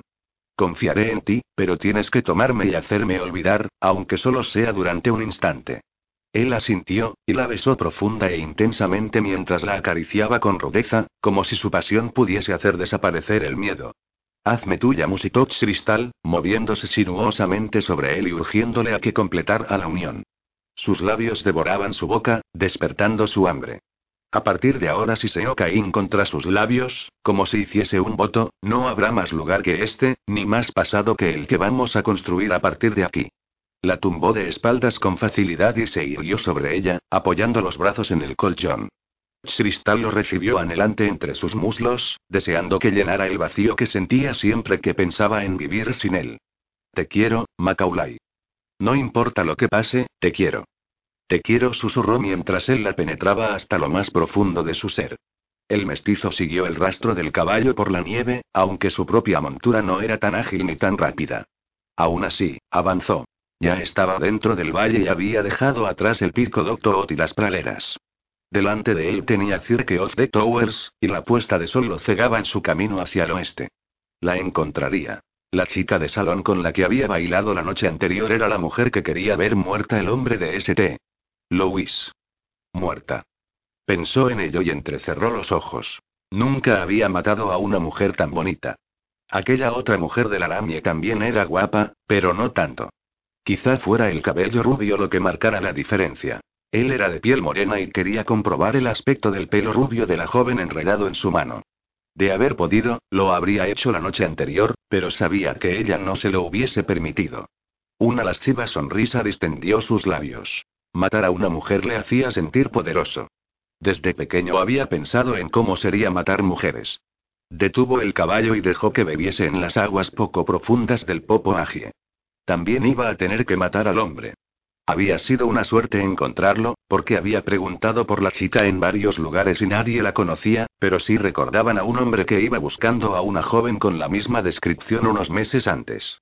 El hombre se llamaba Macaulay Cain, y le dijeron que se había convertido en una especie de sheriff cerca de South Pass. Había tardado menos de un día en encontrarlo en Noble y menos de una hora en encontrar a Cristal vendiendo bailes en un salón de mala muerte. Llegó a la cabaña cerca del atardecer y vio a un caballo atado en un pequeño establo, una palosa. El mestizo sintió que se le subía la sangre a la cabeza, casi mareado por aquella emoción tan fuerte e intensa. Desmontó y se escondió debajo de un saliente de granito. La puerta de la cabaña quedaba perfilada por la luz de la chimenea. Deseó poder entrar en aquel mismo instante, pero sospechaba que la puerta estaría bloqueada por dentro. No era problema, porque podía esperar. Al final se abriría, y, mientras tanto, cavaría y construiría un refugio para evitar el frío de la noche. Desató la piel de oso que llevaba enrollada a la espalda y se cubrió el torso con ella, buscando con la mirada el contorno de aquella puerta. Un rectángulo de luz, un pasaje al infierno. Y esperó. ¿Estás bien? MMM, Cristal se arrebujó más en el hombro de Macaulay. El fuego crepitaba y siseaba, dejando escapar llamas azules que lamían la chimenea. Cuéntamelo del sueño. Ella se puso tensa. Era un lujo estar junto al fuego en brazos del hombre que amaba, con el cuerpo saciado y la mente tranquila. No quería que aquel momento terminase. Era un sueño sobre mis padres. Un pretendiente venía a buscarme a la casa de mi familia. ¿Quién era el pretendiente? Tú respondió la joven, mirándolo a los ojos. ¿Y por eso te despertaste gritando? Sus labios dibujaron una sonrisa amarga. Me puedo imaginar esa reacción en algunos padres, pero no en una hija. No dijo ella, a punto de reírse, no era por eso. De hecho, a ellos les gustabas. Rodó sobre el pecho de Caín. Y yo estaba contenta. Entonces, ¿qué te asustó? Enredó la mano en su pelo, como si fuera una sensual cuerda dorada. A la joven se le oscurecieron los ojos y bajó la mirada hasta la cicatriz que rodeaba el cuello de Caín. La rozó con el dedo y le sorprendió comprobar que él daba un respingo. Dijiste que te colgaron por error y que podrían haberte matado. Fue un milagro que sobrevivieras. Supongo que mi ángel de la guarda estaba por allí. Si te hubiesen matado, nunca te habría conocido, siguió ella, apoyando la cabeza en su pecho desnudo, reconfortada por el firme latido de su corazón. Soñé que te colgaban, musito, tras hacer una pausa en la que poder tragarse la emoción que amenazaba con hacerla llorar. ¿Esperabas poder salvarme? ¿Por eso gritabas? Llegaste tarde. Sí, susurró ella, desolada. Tarde para todo. Cristal, ¿por qué no puedes presentarme a tus padres? La abrazó con fuerza y le acarició el largo cabello hasta llegar a sus nalgas desnudas. Ella cerró los ojos, reacia a recordar los detalles, sobre todo en aquel momento, cuando estaban tan lejos de todo lo que podía interponerse entre ellos. Están muertos. Murieron en un incendio. Podría haberlos salvado, pero no llegué a tiempo. Él guardó silencio durante un largo instante y siguió acariciándole el cabello. Adoro tu pelo, Cristal dijo al fin, como si desease romper la tensión. Siempre huele a rosas. En Washington Square había una anciana que vendía rosas. Mi padre le compraba una a mi madre todos los días, hasta el día que murieron. Dejó escapar un largo y trémulo suspiro. Es la culpa lo que te duele tanto, ¿verdad? Una lágrima cayó por la mejilla de Cristal y se posó en el pecho de Caín. Cuéntame el resto. Es, terrible, sollozó ella. Quiero oírlo. Tengo miedo. No lo tengas. El tiempo que pasemos juntos en esta cabaña te hará cambiar de idea. Hazme cambiar de idea, Macaulay. La joven levantó el rostro surcado por las lágrimas, y él la besó. No le hizo más preguntas ni ella ofreció más confesiones. Se quedaron tumbados junto al fuego, y él le acarició el cabello hasta que, por fin, se quedó dormida en sus brazos, sin sueños que la perturbasen, a salvo de las pesadillas. Capítulo 23. ¿A dónde vas? Le susurró a Caín cuando vio que se levantaba de la cama y se ponía los vaqueros. Tenía que ser por la noche, así que había pasado un día entero sin que se diesen cuenta, aislados por la oscuridad de la cabaña. El caballo está inquieto, le explicó, como si tuviese la cabeza en otra parte. ¿Podrían ser lobos? Preguntó, alarmada, al ser consciente de que el acento sureño había aparecido de nuevo en la voz masculina. No, en el exterior, el apalosa relinchó, y Caín observó la puerta cerrada, cada vez más preocupado. Quizás sea un oso que ha despertado de su letargo y tiene hambre. No vayas, le pidió ella, alargando el brazo hacia él. Una vez vi cómo un oso mataba a un ciervo y fue espantoso. Atranca la puerta cuando me vaya, dijo Caín mientras se colocaba la pistolera con movimientos certeros, aunque intranquilo. Si es un oso, olerá la comida y estará aquí antes de que pueda detenerlo. Miró hacia la mesa donde estaban las alforjas, todavía sin desempaquetar. ¿Vas a matarlo? musitó Cristal, poniéndose la camisola. Quizá, veamos de qué se trata. Se encogió de hombros y se vistió con una camisa de franela y su chaqueta de ante. Ten cuidado, por favor. Las últimas palabras parecían una plegaria. Macaulay cogió su rifle de repetición y abrió la puerta. Cristal, envuelta en el abrigo, corrió al umbral y se sorprendió al ver que de nuevo estaba amaneciendo. Todo el valle estaba bañado en luz grisácea. El caballo había salido del establo acercándose hasta el lago, y, a pesar de la penumbra, la joven vio que tenía las orejas levantadas y el rabo erguido de miedo. Estaba oliendo algo en el aire, algo peligroso. Caín se volvió hacia ella y le lanzó una advertencia con la mirada, así que la joven entornó la puerta todo lo que pudo para ver lo que pasaba a través de una rendija. Si era un oso, lo vería cargar contra la puerta antes de que llegase, y, mientras tanto, Caín tendría que soportar que lo vigilase. No pensaba dejarlo desaparecer sin saber lo que le pasaba. Lo vio avanzar con sigilo hasta la orilla del lago y tranquilizar al caballo, que se dejó conducir de vuelta a la cabaña. Pero, de pronto, se oyó un ruido. Las ramas se agitaban y rompían sobre un montículo de nieve medio derretida. Cristal contuvo el aliento y se tragó un grito por pura fuerza de voluntad. Caín nos movió y el apalosa empezó a corcovear aterrado por lo que se escondía en los arbustos que se encontraban a su izquierda. Sin hacer caso de su buen juicio, la joven salió corriendo de la cabaña para acercarse a Caín. Estaba a unos 25 metros cuando se detuvo de golpe, más helada por el miedo que por la nieve que le congelaba los pies descalzos. Era un oso. El animal apareció en lo alto del montículo, aplastando el arbusto a su paso. No era muy grueso y tenía las garras increíblemente largas, prueba de que no había cazado en varias semanas, no desde que la nieve había cegado el valle y lo había convertido en un arial helado. El caballo dejó escapar un relincho agudo y Caín le rodeó el hocico con la mano para obligarlo a bajar la cabeza, ya que, si no veía nada, no estaría tan asustado. Caín, Caín susurró la joven. Te dije que te quedaras en la maldita cabaña, la regañó con voz firme y segura, sin rastro de miedo, sorprendiéndola al comprobar que la había oído. El oso se detuvo en el montículo y miró a Caín directamente. ¿Quieres que lo distraiga? Le preguntó ella, con voz temblorosa. No, maldita sea. El caballo intentó levantar la cabeza y Caín tuvo que emplear toda su fuerza en contenerlo. Debería. Empezó a decir Cristal, pero las palabras murieron en su garganta. El oso se levantó sobre las patas traseras hasta alcanzar una altura de más de dos metros y medio. Parecía tan humano que daba escalofríos. Vuelve a la cabaña, Cristal le ordenó Caín en tono tranquilo. No lo mires a los ojos y no hagas ruidos fuertes para no irritarlo. Dispárale. Susurró con voz ronca la joven, pensando que Caín se había vuelto loco. Retrocede y métete en la cabaña. Vamos. Te va a atacar, no puedo dejarte, protestó ella, mirando al oso erguido y tragándose otro grito. Me está oliendo, eso es todo. Si fuese a atacar, ya lo sabrías. Estaría lanzando zarpazos como un perro rabioso. Ahora solo quieres saber dónde estamos, así que vuelve a la maldita cabaña. Necesito que lo hagas. Ella retrocedió poco a poco, resbalándose con los pies desnudos sobre la nieve y el hielo. De repente se dio cuenta de que era cierto que el oso intentaba captar el olor de Caín. Tenía el hocico en alto y las enormes patas delanteras permanecían inmóviles. El caballo dejó escapar un relincho de cansancio y su dueño intentó silenciarlo contra su pecho. Cristal estaba en el umbral cuando, por fin, el oso se puso a cuatro patas, y, aunque los ojos del animal eran demasiado pequeños para saber en qué pensaba, vio que su boca se había torcido en una expresión de extrema repugnancia, como si hubiese detectado un aroma oscuro y extraño. Finalmente, lanzó un rugido al aire y se alejó deprisa. Caín, el apalosa y ella se quedaron completamente quietos, observando cómo subía por la pendiente hacia Warrior Peak. Temblando, Cristal se agarró al umbral de la puerta mientras Caín se quedaba inmóvil junto al lago hasta que el oso estuvo lo bastante lejos. La joven casi se rió de alivio al oír otro de los débiles relinchos del caballo.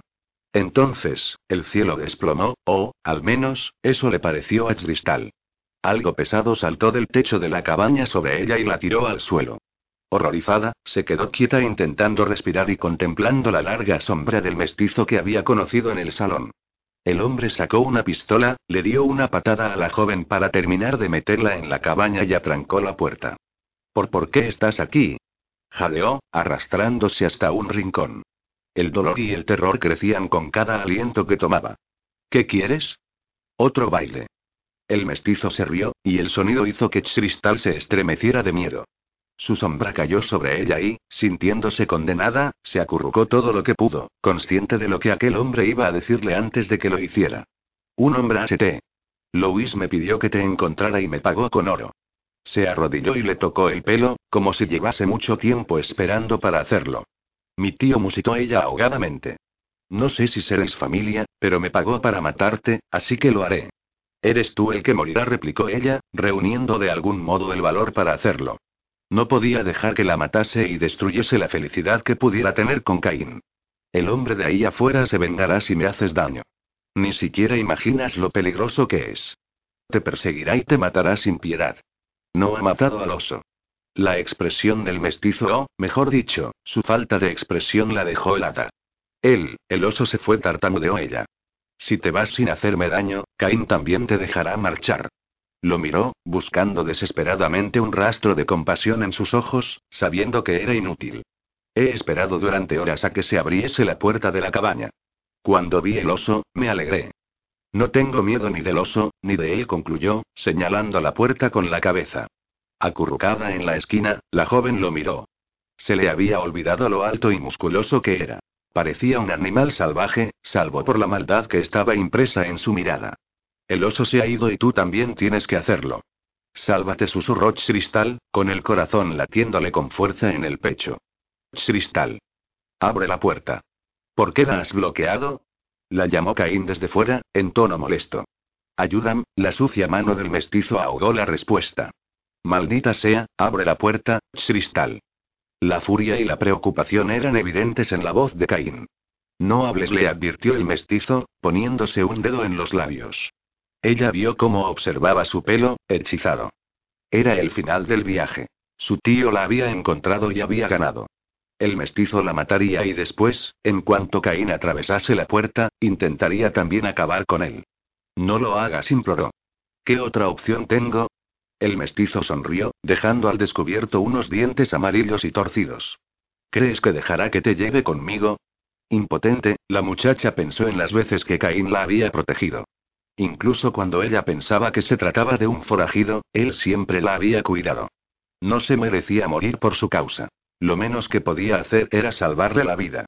Si había llegado el fin para ella, que así fuera, pero lucharía por la vida de Caín. cogió el cañón del revólver con el que la apuntaba y se puso en pie de un salto, luchando como una gata salvaje. El mestizo se sorprendió y soltó el arma. Ella lo apuntó, pero él le dio un golpe y la lanzó contra la pared, dejándola aturdida. Le quitó el revólver y, de nuevo en posición de poder, la miró mientras ella jadeaba en la esquina, derrotada. Entonces se dio cuenta de que Caín había dejado de gritar. El silencio que se había instalado en el lugar era artificial, amenazador. Con rapidez, el mestizo la cogió por la muñeca y la puso de pie, le pasó los sucios dedos por el pelo, y su olor, rancio y acre, abrazó las fosas nasales de la joven, que examinó desesperadamente la cabaña en busca de un arma. Me llevaré tu pelo. Un puñado de pelo no es una gran compañía, repuso, intentando ocultar el pánico. No, ¿no preferirías que, que me fuera contigo? Puedo cocinar para ti, intentó pensar en algo que lo tentara para darle tiempo a Caín. As hasta puedo calentarte por las noches. ¿Sabes? Ya he vivido con forajidos antes y, bueno, podría irme contigo. Cristal no estaba segura, pero le pareció ver por fin un rastro de emoción en aquellos terribles ojos oscuros. Estás mintiendo. Sabes que no te quedarás conmigo ni me consolarás. Huirás en cuanto puedas y yo me quedaré sin nada. No, no, protestó, perpleja y sorprendida por su reacción. Me quedaría, te debería la vida del hombre que espera ahí fuera. Cuando salgamos de la cabaña, ese hombre intentará matarme.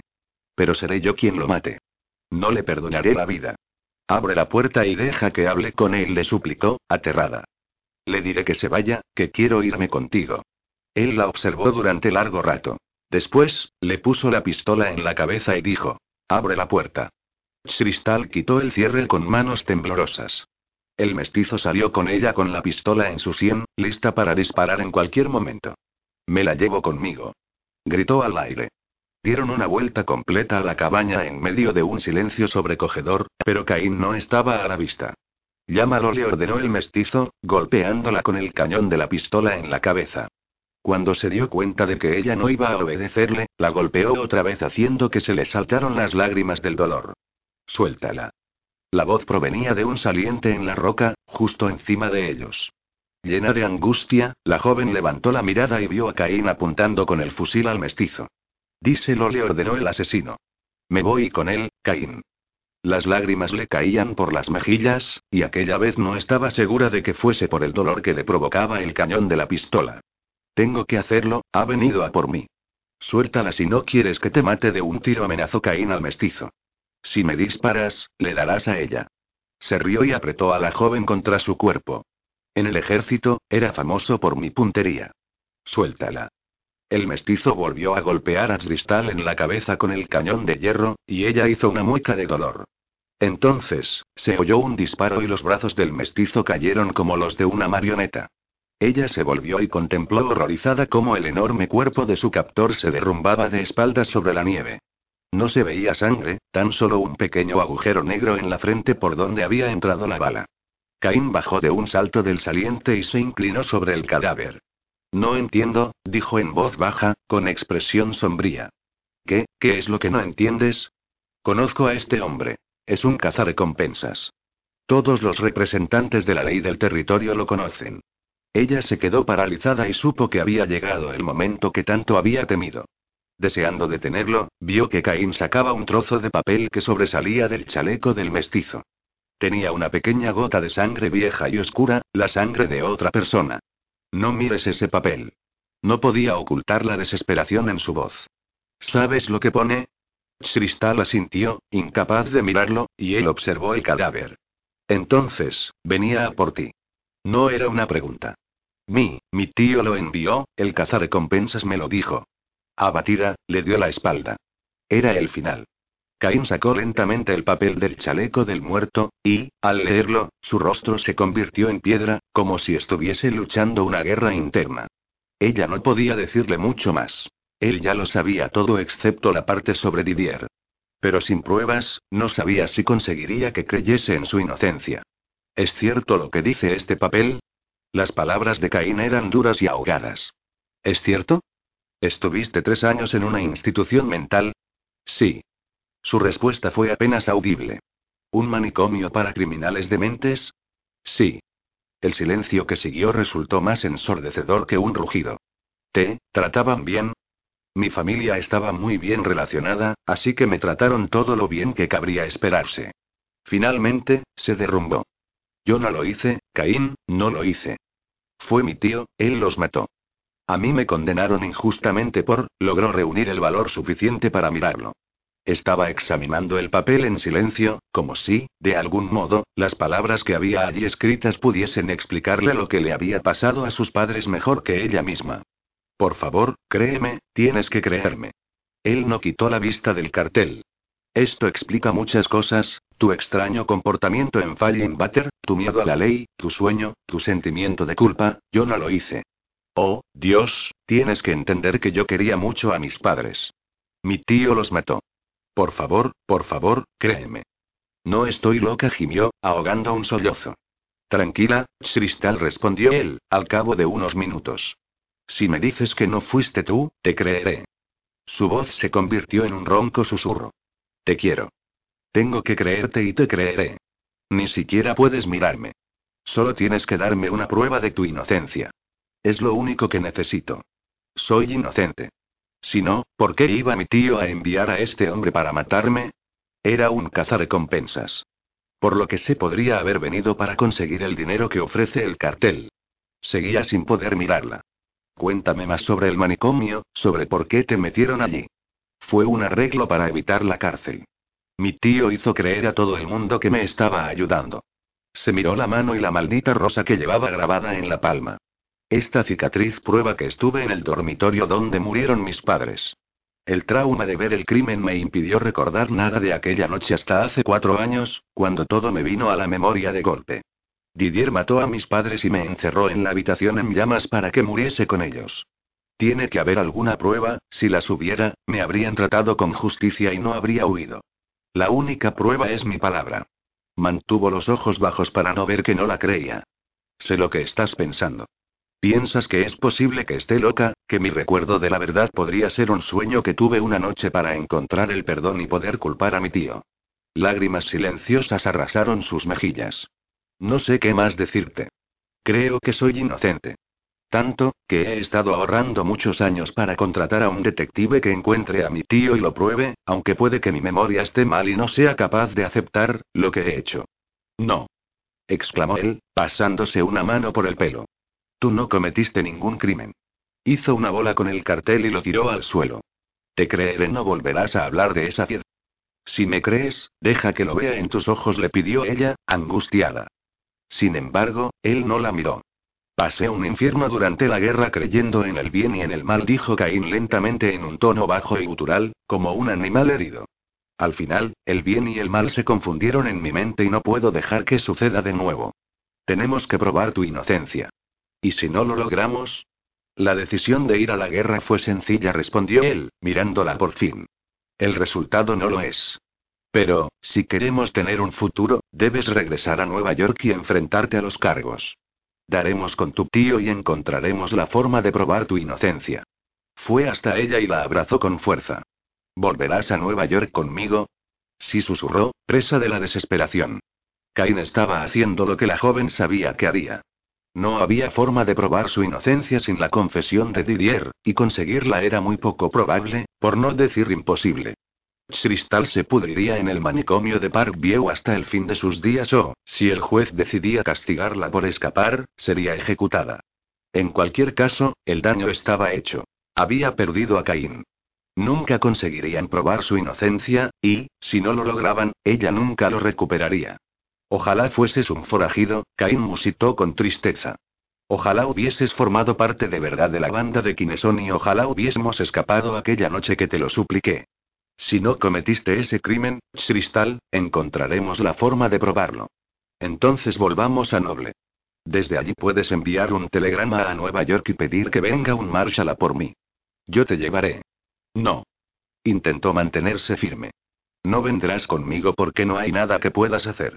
No podría soportar que me vieras, encerrada, durante un instante perdió la voz. Si me liberan, volveré contigo. Si no, no pudo terminar. No hacía falta, ya que no volvería. Su hermana, Alana, llevaba años luchando por su liberación. Era un esfuerzo inútil empezar de nuevo la batalla. Pero lo haría por Caín, aunque aquella vez corriese el peligro de volverse loca de verdad. Haré que venga alguien a Noble en un par de semanas para que nos acompañe a Nueva York.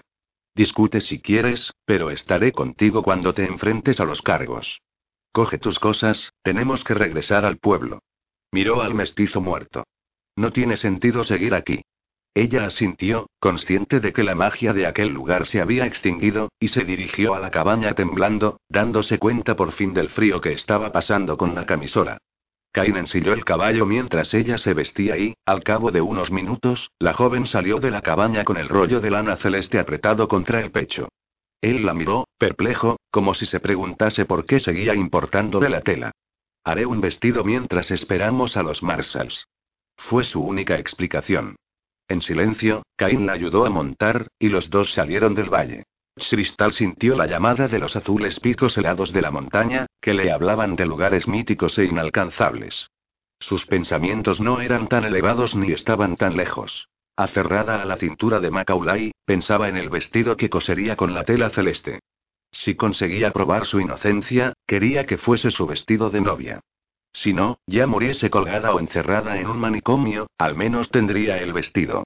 Apoyó la cabeza en la espalda de Caín y se llevó la mano de la cicatriz al cuello, donde la piel estaba suave, cálida e intacta. Aquello la consoló y la hizo pensar que, quizá, todavía hubiese esperanza. Capítulo 24. El caballero que llegó a Noble en la diligencia de Overland Express fue objeto de las murmuraciones de todo el pueblo. No era ningún secreto que buscaba a Cristal, porque fue al salón de Faulty, donde sus impecables modales chocaban con la atmósfera violenta del local, y preguntó por una chica rubia con una cicatriz en forma de rosa grabada en la palma de la mano. Cristal y Caín habían regresado de las montañas hacía dos semanas. Una tormenta invernal había retrasado el telegrama, y, al final, Jericho había tenido que llevarlo a Fort en persona. Se esperaba su regreso con los Marshalls en cualquier momento. La aparición del desconocido desvió la atención de la gente del hecho de que Cristal estuviese presa en la cárcel, a la espera de que la llegada de los Marshalls. Algunos especulaban que la buscaban en otra parte y que el sheriff había descubierto sus crímenes, mientras que otros pensaban que los problemas habían empezado cuando Caín se la llevó a una cabaña perdida en las montañas. Todos sabían que él odiaba aquella situación, que algo lo atormentaba, porque el pesar era evidente en sus ojos y las luces de la cárcel permanecían encendidas hasta bien entrada la noche. Pero, en aquel momento, el caballero recién llegado centraba toda la atención de los habitantes de Noble. Faulty supo de inmediato que aquel hombre no era uno de los esperados Marshalls. La ropa del desconocido era demasiado buena y los Marshalls no viajaban en diligencias de Overland Express, sobre todo porque la empresa no tenía estación en Noble. Está en la cárcel, señor. El sheriff la vigila le informó Faulty sin mayor dilación. El hombre asintió sin dar las gracias, como si fuera algo a lo que no estuviese acostumbrado. En el pueblo hay un desconocido que pregunta por Cristal, sheriff. Acabo de verlo entrar en el salón, le avisó Ham Peterson, que estaba delante de la herrería, muerto de frío en mangas de camisa. Cain se enderezó y soltó el casco del caballo que pretendía que el herrero arreglase. ¿Quién es? ¿Qué aspecto tiene? Parece rico y poderoso. Yo no me interpondría en su camino. El sheriff echó un rápido vistazo a la tranquila calle, pero no había ni un alma a la vista. Sin despedirse, salió de la herrería y se dirigió con paso firme a la cárcel. Cristal, ha venido alguien a verte, dijo, entrando en la prisión. Ella estaba sentada en la mesa, cubierta de lana celeste. Ya casi había terminado el vestido. ¿Qué aspecto tiene tu tío? Le preguntó con voz tensa. Es más bajo, más gordo y más viejo que yo, contestó una voz profunda desde la puerta, con un ligero acento irlandés. Caín se volvió, y Cristal observó sorprendida al desconocido que se encontraba en el umbral. Llenaba el hueco con su figura alta y esbelta, y estaba segura de no haberlo visto nunca. Era asombrosamente guapo, con unos brillantes ojos oscuros y un cabello casi negro peinado elegantemente hacia atrás. Sin titubear, entró en la cárcel con pasos rígidos, apoyándose en un bastón de ébano negro. ¿Qué busca aquí? Caín se colocó delante de Cristal, lleno de desconfianza. He venido en busca de Christabel Van Allen. El hombre se detuvo, como si respetase que el sheriff quisiera mantenerlo a distancia. ¿Conoces a este hombre, Cristal? Le preguntó el sheriff, mirando hacia atrás, claramente preocupado. Ella sacudió la cabeza sin apartar los ojos del recién llegado. No me reconoce porque no hemos coincidido nunca, explicó el desconocido, pero yo sí la reconozco a ella. Guarda un gran parecido con su hermana Alana, mi esposa. Oh, Dios mío. Cristal se llevó una mano al pecho, estremecida por la conmoción. Aquel hombre era su cuñado, el marido de su hermana. Se habían casado rápidamente y en secreto, y Cristal, encerrada, no había podido asistir a la boda. Nunca había llegado a conocer al hombre del que se había enamorado su hermana. Solo sabía que era un irlandés de nombre Trevor Sheridan y que Alana lo amaba más que a su vida. Cada vez que hablaba de su marido, aunque sus conversaciones habían sido lamentablemente cortas en el manicomio, Cristal notaba la pasión que sentía por el hombre que, en aquellos instantes, tenía delante. ¿Cómo está mi hermana, señor Sheridan? preguntó, sin poder ocultar la emoción. ¿Está bien? ¿Qué ha sido de ella todos estos años? Lo único que ha hecho, Cristal, es sufrir por ti. El irlandés dio un paso hacia ella, pero Caín lo bloqueó. Los dos hombres se observaron durante un largo momento lleno de tensión. Los ojos de Sheridan brillaban de rabia, pero, entonces, vio algo en Caín que lo hizo detenerse. Advirtió la postura inflexible y protectora, y se volvió hacia la joven examinando su apariencia, desde el cabello suelto y el vestido barato, hasta la nariz patricia y los labios carnosos, réplica exacta de los de su hermana. Consciente súbitamente de la relación existente entre su cuñada y el sheriff, Sheridan dio un paso atrás. ¿Qué hacemos ahora, sheriff? Tengo que llevármela de vuelta a Nueva York. Regrese a Nueva York solo. Yo la llevaré. Por favor, hábleme de Alana. ¿Cómo está? Ha tenido. Intervino Cristal. No pudo acompañarme, Cristabel, aunque le dolió mucho tener que quedarse atrás. Su acento se hizo otra vez más fuerte. Cristal entendía muy bien por qué su hermana se había enamorado de aquel hombre. Le rodeaba un aura de peligro que resultaba inquietante, pero había algo en él que proclamaba su integridad, algo que se reflejaba en su ligero acento irlandés, en la forma en que le ofrecía a Caín el respeto que se merecía. Está embarazada de nuestro tercer hijo. ¿Tengo sobrinas o sobrinos? Quiso saber Cristal, aturdida. Dos sobrinos. Esperamos que el tercero sea una niña, pero no lo sabré hasta que regrese, porque Alana salió de cuentas hace dos semanas. He pasado mucho tiempo fuera en este viaje. ¿Cómo me ha encontrado? Apenas podía ordenar todas las preguntas que quería hacerle. Alana y yo te hemos buscado desde que te fuiste. Hace meses tuve una larga charla con Terence Scott, un buen amigo mío. Su madre era de Galway, como yo, y él se hizo rico transportando nóminas y pasajeros por Wyoming y otros territorios que carecían de tren. Los detectives que contraté me dieron la pista de que podrías estar en el oeste, así que le dije a Terence hace años que me hiciera saber si descubría algo, y por fin, el otoño pasado, me contó que había una mujer implicada en el secuestro de una diligencia de Overland. Desapareció antes de poder compensarla y todo le resultó muy extraño. Su descripción encajaba con la tuya y no tuve más remedio que venir en tu busca. Hizo una pausa. Alana nunca ha perdido la esperanza de encontrarte, Christabel. Y me ha encontrado, susurró ella, asombrada. Luego alzó la vista y se dirigió a Caín. Mi cuñado podría acompañarnos a Nueva York. No. El tono de Caín no admitía réplicas. ¿No conoces a este hombre, Cristal? Si Didier lo envió, podría tener el mismo objetivo que el cazarrecompensas. Está casado con mi hermana. Exclamó la joven, sorprendida ante su desconfianza. No asististe a su boda. Este hombre podría estar mintiendo para conseguir quedarse a solas contigo y matarte. Bajó la voz. ¿Quieres que crea en tu inocencia, no? Pues esta es la única. Ella miró al irlandés, convencida de que estaba diciendo la verdad. Señor Sheridan, ¿puede decirnos algo que nos convenza de que es realmente quien dice ser? Debe conocer detalles sobre nuestra infancia. Trevor esbozó una oscura y seductora sonrisa, y Cristal supo que había hechizado con ella a su hermana. Podría contar muchas cosas sobre vuestra infancia, pero nada que Baldwin Didier no haya podido descubrir en los años que pasó con Alana y contigo. Entonces regrese a Nueva York, Sheridan, si es que ese es su nombre. Cristal y yo estaremos allí en unas semanas para conseguir un juicio nuevo en el que la absolverán. Esa es también mi intención, sheriff afirmó el irlandés, dirigiéndole a Caín una franca sonrisa. Estoy seguro de que entre los dos podremos lograr que la exculpen. Eso espero, respondió Caín con expresión dura y menos optimista. Pero ahora, lo mejor que puede hacer es marcharse de noble.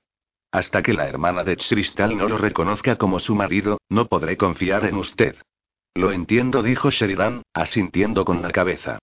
Terence Scott me contó que un Marshall llamado Cain estaba infiltrado en la banda de Kineson y que salvó a todos los viajeros de la diligencia. Estoy en deuda con usted, señor, y creo que llevará a Tristabel hasta Lana sana y salva, pero le pido de nuevo que me permita llevarla ahora. Le prometí a su hermana que la encontraría, y, ahora que lo he hecho, no puede negarme la satisfacción de acompañarla a casa. Seré yo quien la lleve a ver a Alana Van Allen, nadie más. Los dos hombres se midieron con la mirada, enfrentados en una batalla de voluntades de hierro. Finalmente, fue Sheridan quien cedió, impresionado por la implacable necesidad de Caín de proteger a Tristal. Antes de irme, debe saber algo para que pueda encontrarnos en Nueva York. ¿De qué se trata? inquirió Caín, sin ceder un milímetro. El nombre de la hermana de Tristabel ya no es Alana Van Allen. Ahora es Alana Sheridan, la señora de Trevor Sheridan en su círculo social. Cain hizo una pausa, como si el comentario del irlandés estuviese a punto de convencerlo. Lo recordaré cuando volvamos a encontrarnos. Sheridan se volvió entonces hacia Cristal e inclinó la cabeza en señal de respeto, antes de dirigirse a la puerta. A la joven se le formó un nudo en la garganta al verlo partir. Oh, sé que era mi cuñado. Creo que deberíamos haber confiado en él. Caín, ¿por qué no le dejaste hablar más? Quería saber más cosas sobre Alana y los niños, mis sobrinos susurró en tono de asombro, todavía incapaz de creer que Alana fuera madre. No podía correr el riesgo. Si es quien dice ser, lo verás cuando lleguemos a Nueva York. Ella lo miró detenidamente y advirtió los signos de inquietud que reflejaban sus firmes y masculinas facciones. No podía recordar haberlo visto nunca tan cansado. No te preocupes, amor mío. Ya no tengo miedo. Lo que tenga que pasar, pasará. No le había dicho lo inútil que sería la apelación, ya tendría tiempo de averiguarlo por sí mismo. Mientras tanto, había encontrado algunos momentos de felicidad entre sus brazos, a última hora de la noche, cuando Caín la abrazaba primero con una devastadora ternura y le hacía el amor salvajemente después, como si fuera la última vez. Caín fue hasta la puerta para cerrarla con llave bajo la atenta mirada de Cristal, que era consciente de que le dolía cada gesto que hacía para protegerla. No podría hacerlo para siempre y eso lo estaba destrozando por dentro. No está en nuestras manos. Lucharé hasta la muerte por liberarte, y lo sabes, afirmó, con la voz ronca y llena de emoción. Pero es como la guerra, Caín. Puede que no ganes. Él fue hasta ella en dos largas zancadas, le cogió la nuca y la besó con feroz intensidad, como si pudiese hacer desaparecer su frustración con la violenta posesión de su boca. Sí, es igual que la guerra, gruñó, enterrando la cara en su pelo. Si no consigo que te liberen no habrá bien, ni mal, ni fin. Durante mucho tiempo quise que te mantuvieras alejado de mis problemas como yo he hecho todos estos años, confesó ella, girando la cabeza para besarlo suavemente, pero el tiempo de huir ha terminado, y tú, mi amor, no eres de la clase de hombres que huyen. La guerra te destrozó la vida, pero tu honor se mantuvo intacto. Por eso te quiero. Cristal rugió, cubriéndole un seno con su ruda mano, como si el miedo a perderla lo estuviese volviendo loco. Hay un fin, mi amor, susurró la joven. Nueva York será el fin, pero ojalá no tuvieras que venir conmigo. Recuérdame así, como soy ahora. Dios mío, no puedo soportar que tengas que verme de otra forma, fue incapaz de seguir hablando, porque él la levantó en sus brazos para llevarla al dormitorio y hacerla suya una vez más. Era como si buscase la catarsis para un dolor viejo y profundo. Solo susurró su nombre otra vez, justo antes de encontrar la paz, justo antes de que las mejillas de Cristal se bañasen de lágrimas. Capítulo 25. Hemos compartido la inenarrable experiencia de la guerra. En aquel momento sentimos, y seguiremos sintiendo, la pasión de la vida hasta su último extremo, Oliver Wendell Holmes. Los Marshalls ya deberían haber llegado. Jericho había partido hacía varias semanas y todavía no sabía nada sobre su paradero. Mientras tanto, el deshielo había comenzado y corría en pequeños riachuelos hacia la pradera, alimentando los tiernos brotes de hierba que avanzaban con valentía a través de la nieve. Desde la ventana trasera del dormitorio de Macaulay, Cristal observaba cómo los parches de nieve menguaban, adoptando formas nuevas cada día, como nubes después de una tormenta. Pero la promesa de la primavera no la animaba, no detenía el destino. Si acaso, la mejora del tiempo tendría que haberlo acelerado, pero los Marshalls seguían sin aparecer. ¿Deberías salir a telegrafiarlos? Le preguntó a Macaulay, alejándose de la ventana. Él la observaba desde una silla con los brazos relajados y las piernas extendidas, aparentando una indolencia que ella sabía fingida. Vendrán, tarde o temprano dijo, con expresión sombría. Podría haberle pasado algo a Jericho, me preocupa que Ivy esté sola en casa. Iré a verla esta tarde. Llévame contigo, le pidió ella, ilusionada. Daría cualquier cosa por cabalgar por la pradera, por sentir el viento sobre su rostro, el cielo abierto, la libertad, no te dejaré aquí. Nos iremos dentro de una hora. Se levantó y miró la cama. El vestido azul estaba primorosamente colocado encima. Has terminado el vestido, ¿por qué no te lo pones? Lo estoy reservando para una ocasión feliz. Te lo pondrás pronto, te lo prometo, repuso él, mirando la prenda con ojos llenos de rabia y dolor, como los de un lobo inmovilizado en una trampa. Cristal se limitó a sonreír, con la esperanza de que no se le notase la tristeza. Ivy estuvo a punto de llorar cuando aparecieron en su casa. Estaba muerta de preocupación por Jericho, y, aunque la cabaña tenía provisiones de sobra, no era tan cómoda como su dormitorio del salón. Sin Jericho, a Ivy le resultaba difícil seguir adelante, así que decidieron que sería mejor que esperase su llegada en el pueblo. Cristal e Ivy condujeron el carro con las mulas, mientras Caín, montado en el apaloosa, buscaba el terreno más seco para el paso de los animales. Llegaron a Noble por la noche, con las muías tan cubiertas de lodo como el suelo que tenían a sus pies. El herrero estaba listo para ocuparse de la carreta y los animales, y después le dio un corto mensaje a Caín que lo hizo mirar hacia la cárcel. Había varios caballos amarrados a la barandilla, indicando que los Marshalls habían llegado. Vamos, cariño, ha llegado el momento. Caín cogió a Cristal por la cintura, mientras Ivy corría hacia Jericho, que acababa de salir del edificio de la cárcel y la esperaba en la acera con los brazos abiertos. Cristal se dirigió a su destino con paso firme. Caín parecía seguro y fuerte a su lado, y ella procuró no mirarlo a los ojos. ¿Estás dormida? Cristal sacudió la cabeza y siguió mirando por la ventanilla del tren. Habían cabalgado hacia el sur para coger un tren de la Unión Pacific en Adentown y, en aquel momento, atravesaban las llanuras a gran velocidad, a través de un paisaje monótono y salpicado de nieve. Parece que ya no duermes nunca. Tienes que estar cansada.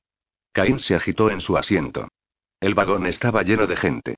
Dos mujeres daban de comer a sus bebés junto a la estufa, y la ropa de lana se secaba en unas cuerdas sobre sus cabezas. En el rincón más frío, Rollins y el resto de los Marshalls jugaban a las cartas en los bancos de madera con otros pasajeros. El vagón apestaba al humo de los puros y a las ovejas mojadas listas para trasquilar que transportaban. Cristal y Macaulay estaban sentados lejos del resto de los viajeros del vagón. Conversaban en silencio hasta que la joven se adormecía y dejaba caer la cabeza sobre el pecho de Caín. Todos respetaban su alejamiento, como si temiesen entrometerse en su intimidad. ¿Dónde crees que estará ahora? Susurró Cristal, mirando sin ver la hierba bañada por el sol a través de la ventana. ¿Tu tío? Sí. No lo sé. Podría estar en cualquier parte. Lo encontraré, tengo a todos los hombres que me deben un favor preguntando por él. Si lo buscamos entre tu cuñado y yo, no tardaremos mucho. Ella no respondió, se limitó a acurrucarse junto a él y a cerrar los ojos, dejando que el traqueteo del tren calmara su cansado cuerpo y su abatido corazón. El Hotel Fairlake estaba repleto aquel miércoles por la noche. Gracias al tren de pasajeros adinerados llegado de Pittsburgh, no había ni una sola habitación libre, pero, cuando cierto caballero entró en el establecimiento, su suite pareció materializarse de la nada, causando no poco disgusto y consternación entre las personas que se amontonaban en el vestíbulo con la vaga esperanza de que el huésped registrado no se presentase. El caballero tenía una ventaja de la que los demás carecían. Era puntual como un reloj y aparecía en el Firelake el tercer día de cada mes, así que se trataba de un huésped regular que pagaba en las buenas y las malas épocas, nevara o luciese el sol y por lo tanto, lo trataban como a un rey. El equipaje de aquel hombre, que constaba de extrañas y numerosas piezas, tuvo que ser transportado por no menos de tres botones hasta su habitación, y el caballero, con todo el tiempo del mundo en sus manos, se acercó al bar como si deseara el consuelo del famoso ponche de ron del camarero. Al acomodar su enorme figura detrás de una mesa, le comentó al hombre que tenía al lado. Sin duda, he pasado mucho tiempo sin disfrutar de tanta elegancia. ¿Dónde ha estado? preguntó su interlocutor. Oh, aquí y allá, en todas partes. Sobre todo, en el territorio de Wyoming. Wyoming, dice usted. Supongo que lo conocerá bien, si viaja tanto. Me llamo Didier, Baldwin Didier, de Nueva York. Mucho gusto en conocerlo, señor, respondió el caballero, sonriente, siempre dispuesto a conocer a posibles clientes. Yo soy Henry Glacier, de la fábrica de muebles Patterson, en Patterson, Nueva Jersey. Tan lejos de casa, eso nos convierte casi en hermanos. Cierto, cierto. Didier se levantó y se alisó la cuidada perilla. ¿Le importa? preguntó, haciendo un gesto hacia la otra silla que había en la mesa del vendedor. Claro que no, necesito una buena conversación. He visto a demasiados agentes indios corruptos y pieles rojas en este viaje como para no apreciar una compañía amable. ¿A qué se dedica, Didier? En estos momentos estoy buscando a alguien. En Wyoming, de hecho. Quizá pueda ayudarme. Se trata de mi sobrina. Me temo que haya podido acabar mal. Lleva más de cuatro años desaparecida y empiezo a desesperar en mi búsqueda. ¿Qué tragedia? repuso el señor Glacier, dejando la bebida en la mesa. ¿Qué ocurrió? Huyó. ¿Se fugó? Didier sonrió, pero no ofreció una respuesta. Henry Glacier sacudió la cabeza, como si no lograse comprender las locuras de la juventud o, al menos, las que no estaban relacionadas con la compra de muebles. Si no le importa que recurra a su memoria, agradecería cualquier noticia. Será un placer ayudarlo. ¿Qué aspecto tiene su sobrina? Es muy bonita, rubia, de unos 20 años. Ojos azules, del color del cielo, respondió Didier, restregándose las manos. Conocí a una mujer que encaja con esa descripción, comentó Glacier, poniéndose serio. Pero no me percaté del color de sus ojos, porque estaban llenos de tristeza y melancolía. Mi sobrina es bastante llamativa. Además de su belleza, tiene una marca única. Empezó a dibujar círculos concéntricos en una servilleta, a modo de demostración. Christabel tiene una cicatriz, una cicatriz muy poco común en la palma de la mano derecha, con forma de rosa. ¿Cómo ha dicho que se llama? exclamó el señor Glacier, poniéndose derecho. Christabel Van Allen, ¿la ha visto? Le preguntó con ansiedad. Ella dijo que su nombre era Cristal. Pero sí tenía esa cicatriz de la que habla. Solo se la vi una vez, la noche que cenamos en Brown, pero estaba allí, en la palma, como usted ha descrito. Debo ir a buscarla, afirmó Didier, levantándose de la silla con una preocupación demasiado teatral y profunda para ser genuina. Fue el primer momento de incomodidad que sintió el señor Glacier. Dice que la vio en Brown. ¿Dónde está ese lugar? ¿Cómo puedo llegar hasta allí? Es muy urgente, no puedo esperar ni un minuto. Mi buen amigo, no hay prisa. Por desgracia, al oír el verdadero nombre de su sobrina he recordado algo. Me temo que su destino ya está decidido. ¿Qué está diciendo? exclamó Didier. Los periódicos, el St. Louis Chronicle, ¿no ha leído los titulares de hoy? ¿Dónde puedo conseguir un periódico? En silencio, Glacier le pasó el que llevaba doblado en el bolsillo de la chaqueta y se quedó mirando a Didier. Había visto muchas cosas en sus viajes, incluso había sido secuestrado por una banda de forajidos, pero nunca había visto cómo la cara de un hombre palidecía hasta parecer la de un cadáver. ¿Se encuentra bien, amigo? Preguntó, suspicaz. Didier tiró el periódico sobre la mesa. Los titulares anunciaban. Encontrada la heredera desaparecida. Christabel Van Allen se enfrentará a las acusaciones en Nueva York. Trevor Sheridan promete gastar millones en su defensa. El señor Glacier se aclaró la garganta.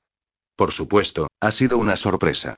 Cualquiera que la conozca sabrá que es una acusación falsa. Cuando la conocí, era una mujer muy respetable. Los cargos contra ella no pueden ser ciertos, nunca los creeré. Pero no se preocupe, amigo. Nada mejor que la fortuna de Sheridan para resolver el asunto en su favor. Tengo que irme, dijo de repente Didier, mirando a su alrededor como si en cualquier momento pudiese encontrarse con alguien a quien conocía y temía. Glacier se preguntó quién podría ser. ¿Pero no va a esperar a su sobrina? ¿La busca durante cuatro años y se va cuando ella está a punto de llegar? ¿Qué está diciendo? La preocupación empezaba a desaparecer de su voz, y una extraña ira ocupaba su lugar. El periódico. No ha terminado de leer el artículo. El tren de la Unión Pacific llega mañana, y su sobrino estará en él, de camino a Nueva York. Glacier no podría haberlo asegurado, pero le pareció ver satisfacción en la cara de Didier. Podría ser la alegría de volver a ver a su sobrina largo tiempo perdida, pero, de repente, el vendedor lo dudó. Entonces, tengo que verla, afirmó Didier, con una sonrisa que al señor Glacier le pareció muy desagradable. Los hombres se levantaron y una cierta frialdad se estableció entre ellos. Glacier dejó una moneda de 25 centavos en la mesa, sin ofrecerse a pagar la bebida del otro hombre, como habría hecho si no sintiese aquella inquietud en las tripas. Buenas noches, señor. Le deseo suerte en el reencuentro con su sobrina. Gracias. Los ojos de Didier eran como un estanque cubierto de hielo. Henry Glacier dejó el bar, deseando solamente calentarse junto a la estufa.